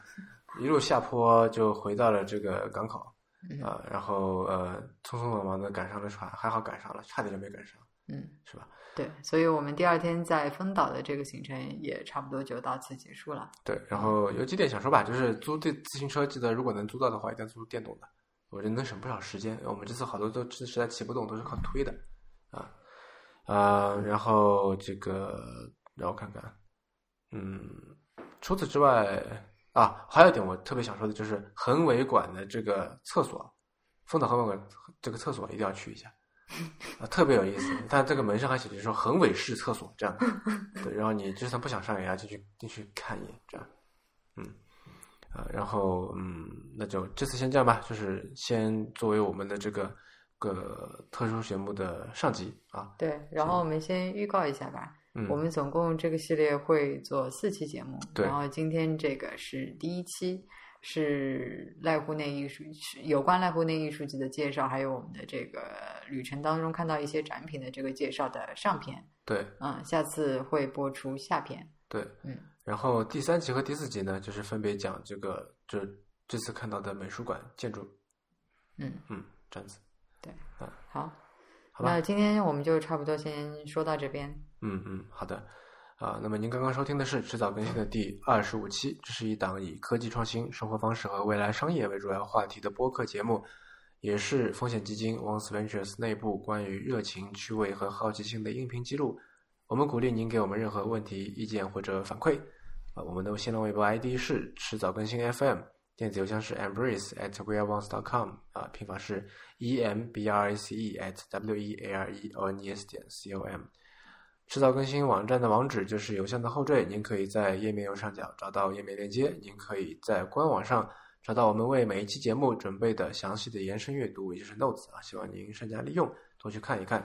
啊、其实是对于这个我们节目的很很好的一个补充。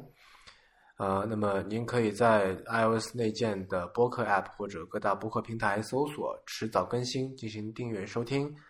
呃，我们希望通过这档播客，能让熟悉的事物变得新鲜，让新鲜的事物变得熟悉。那这次先这样吧。嗯，然后有听众朋友，如果对于其中某一件装置，或者说任何一个事物，或者是其中任何一个艺术家特别感兴趣的话，想要听到更多的怎么说呢？嗯，背景知识也好，信息也好，欢迎来信告诉我们。对，因为我们这是个动态更新的过程，啊对因为要录四期嘛。呃对，啊、好，那这次就先这样吧。嗯。嗯，好，拜拜。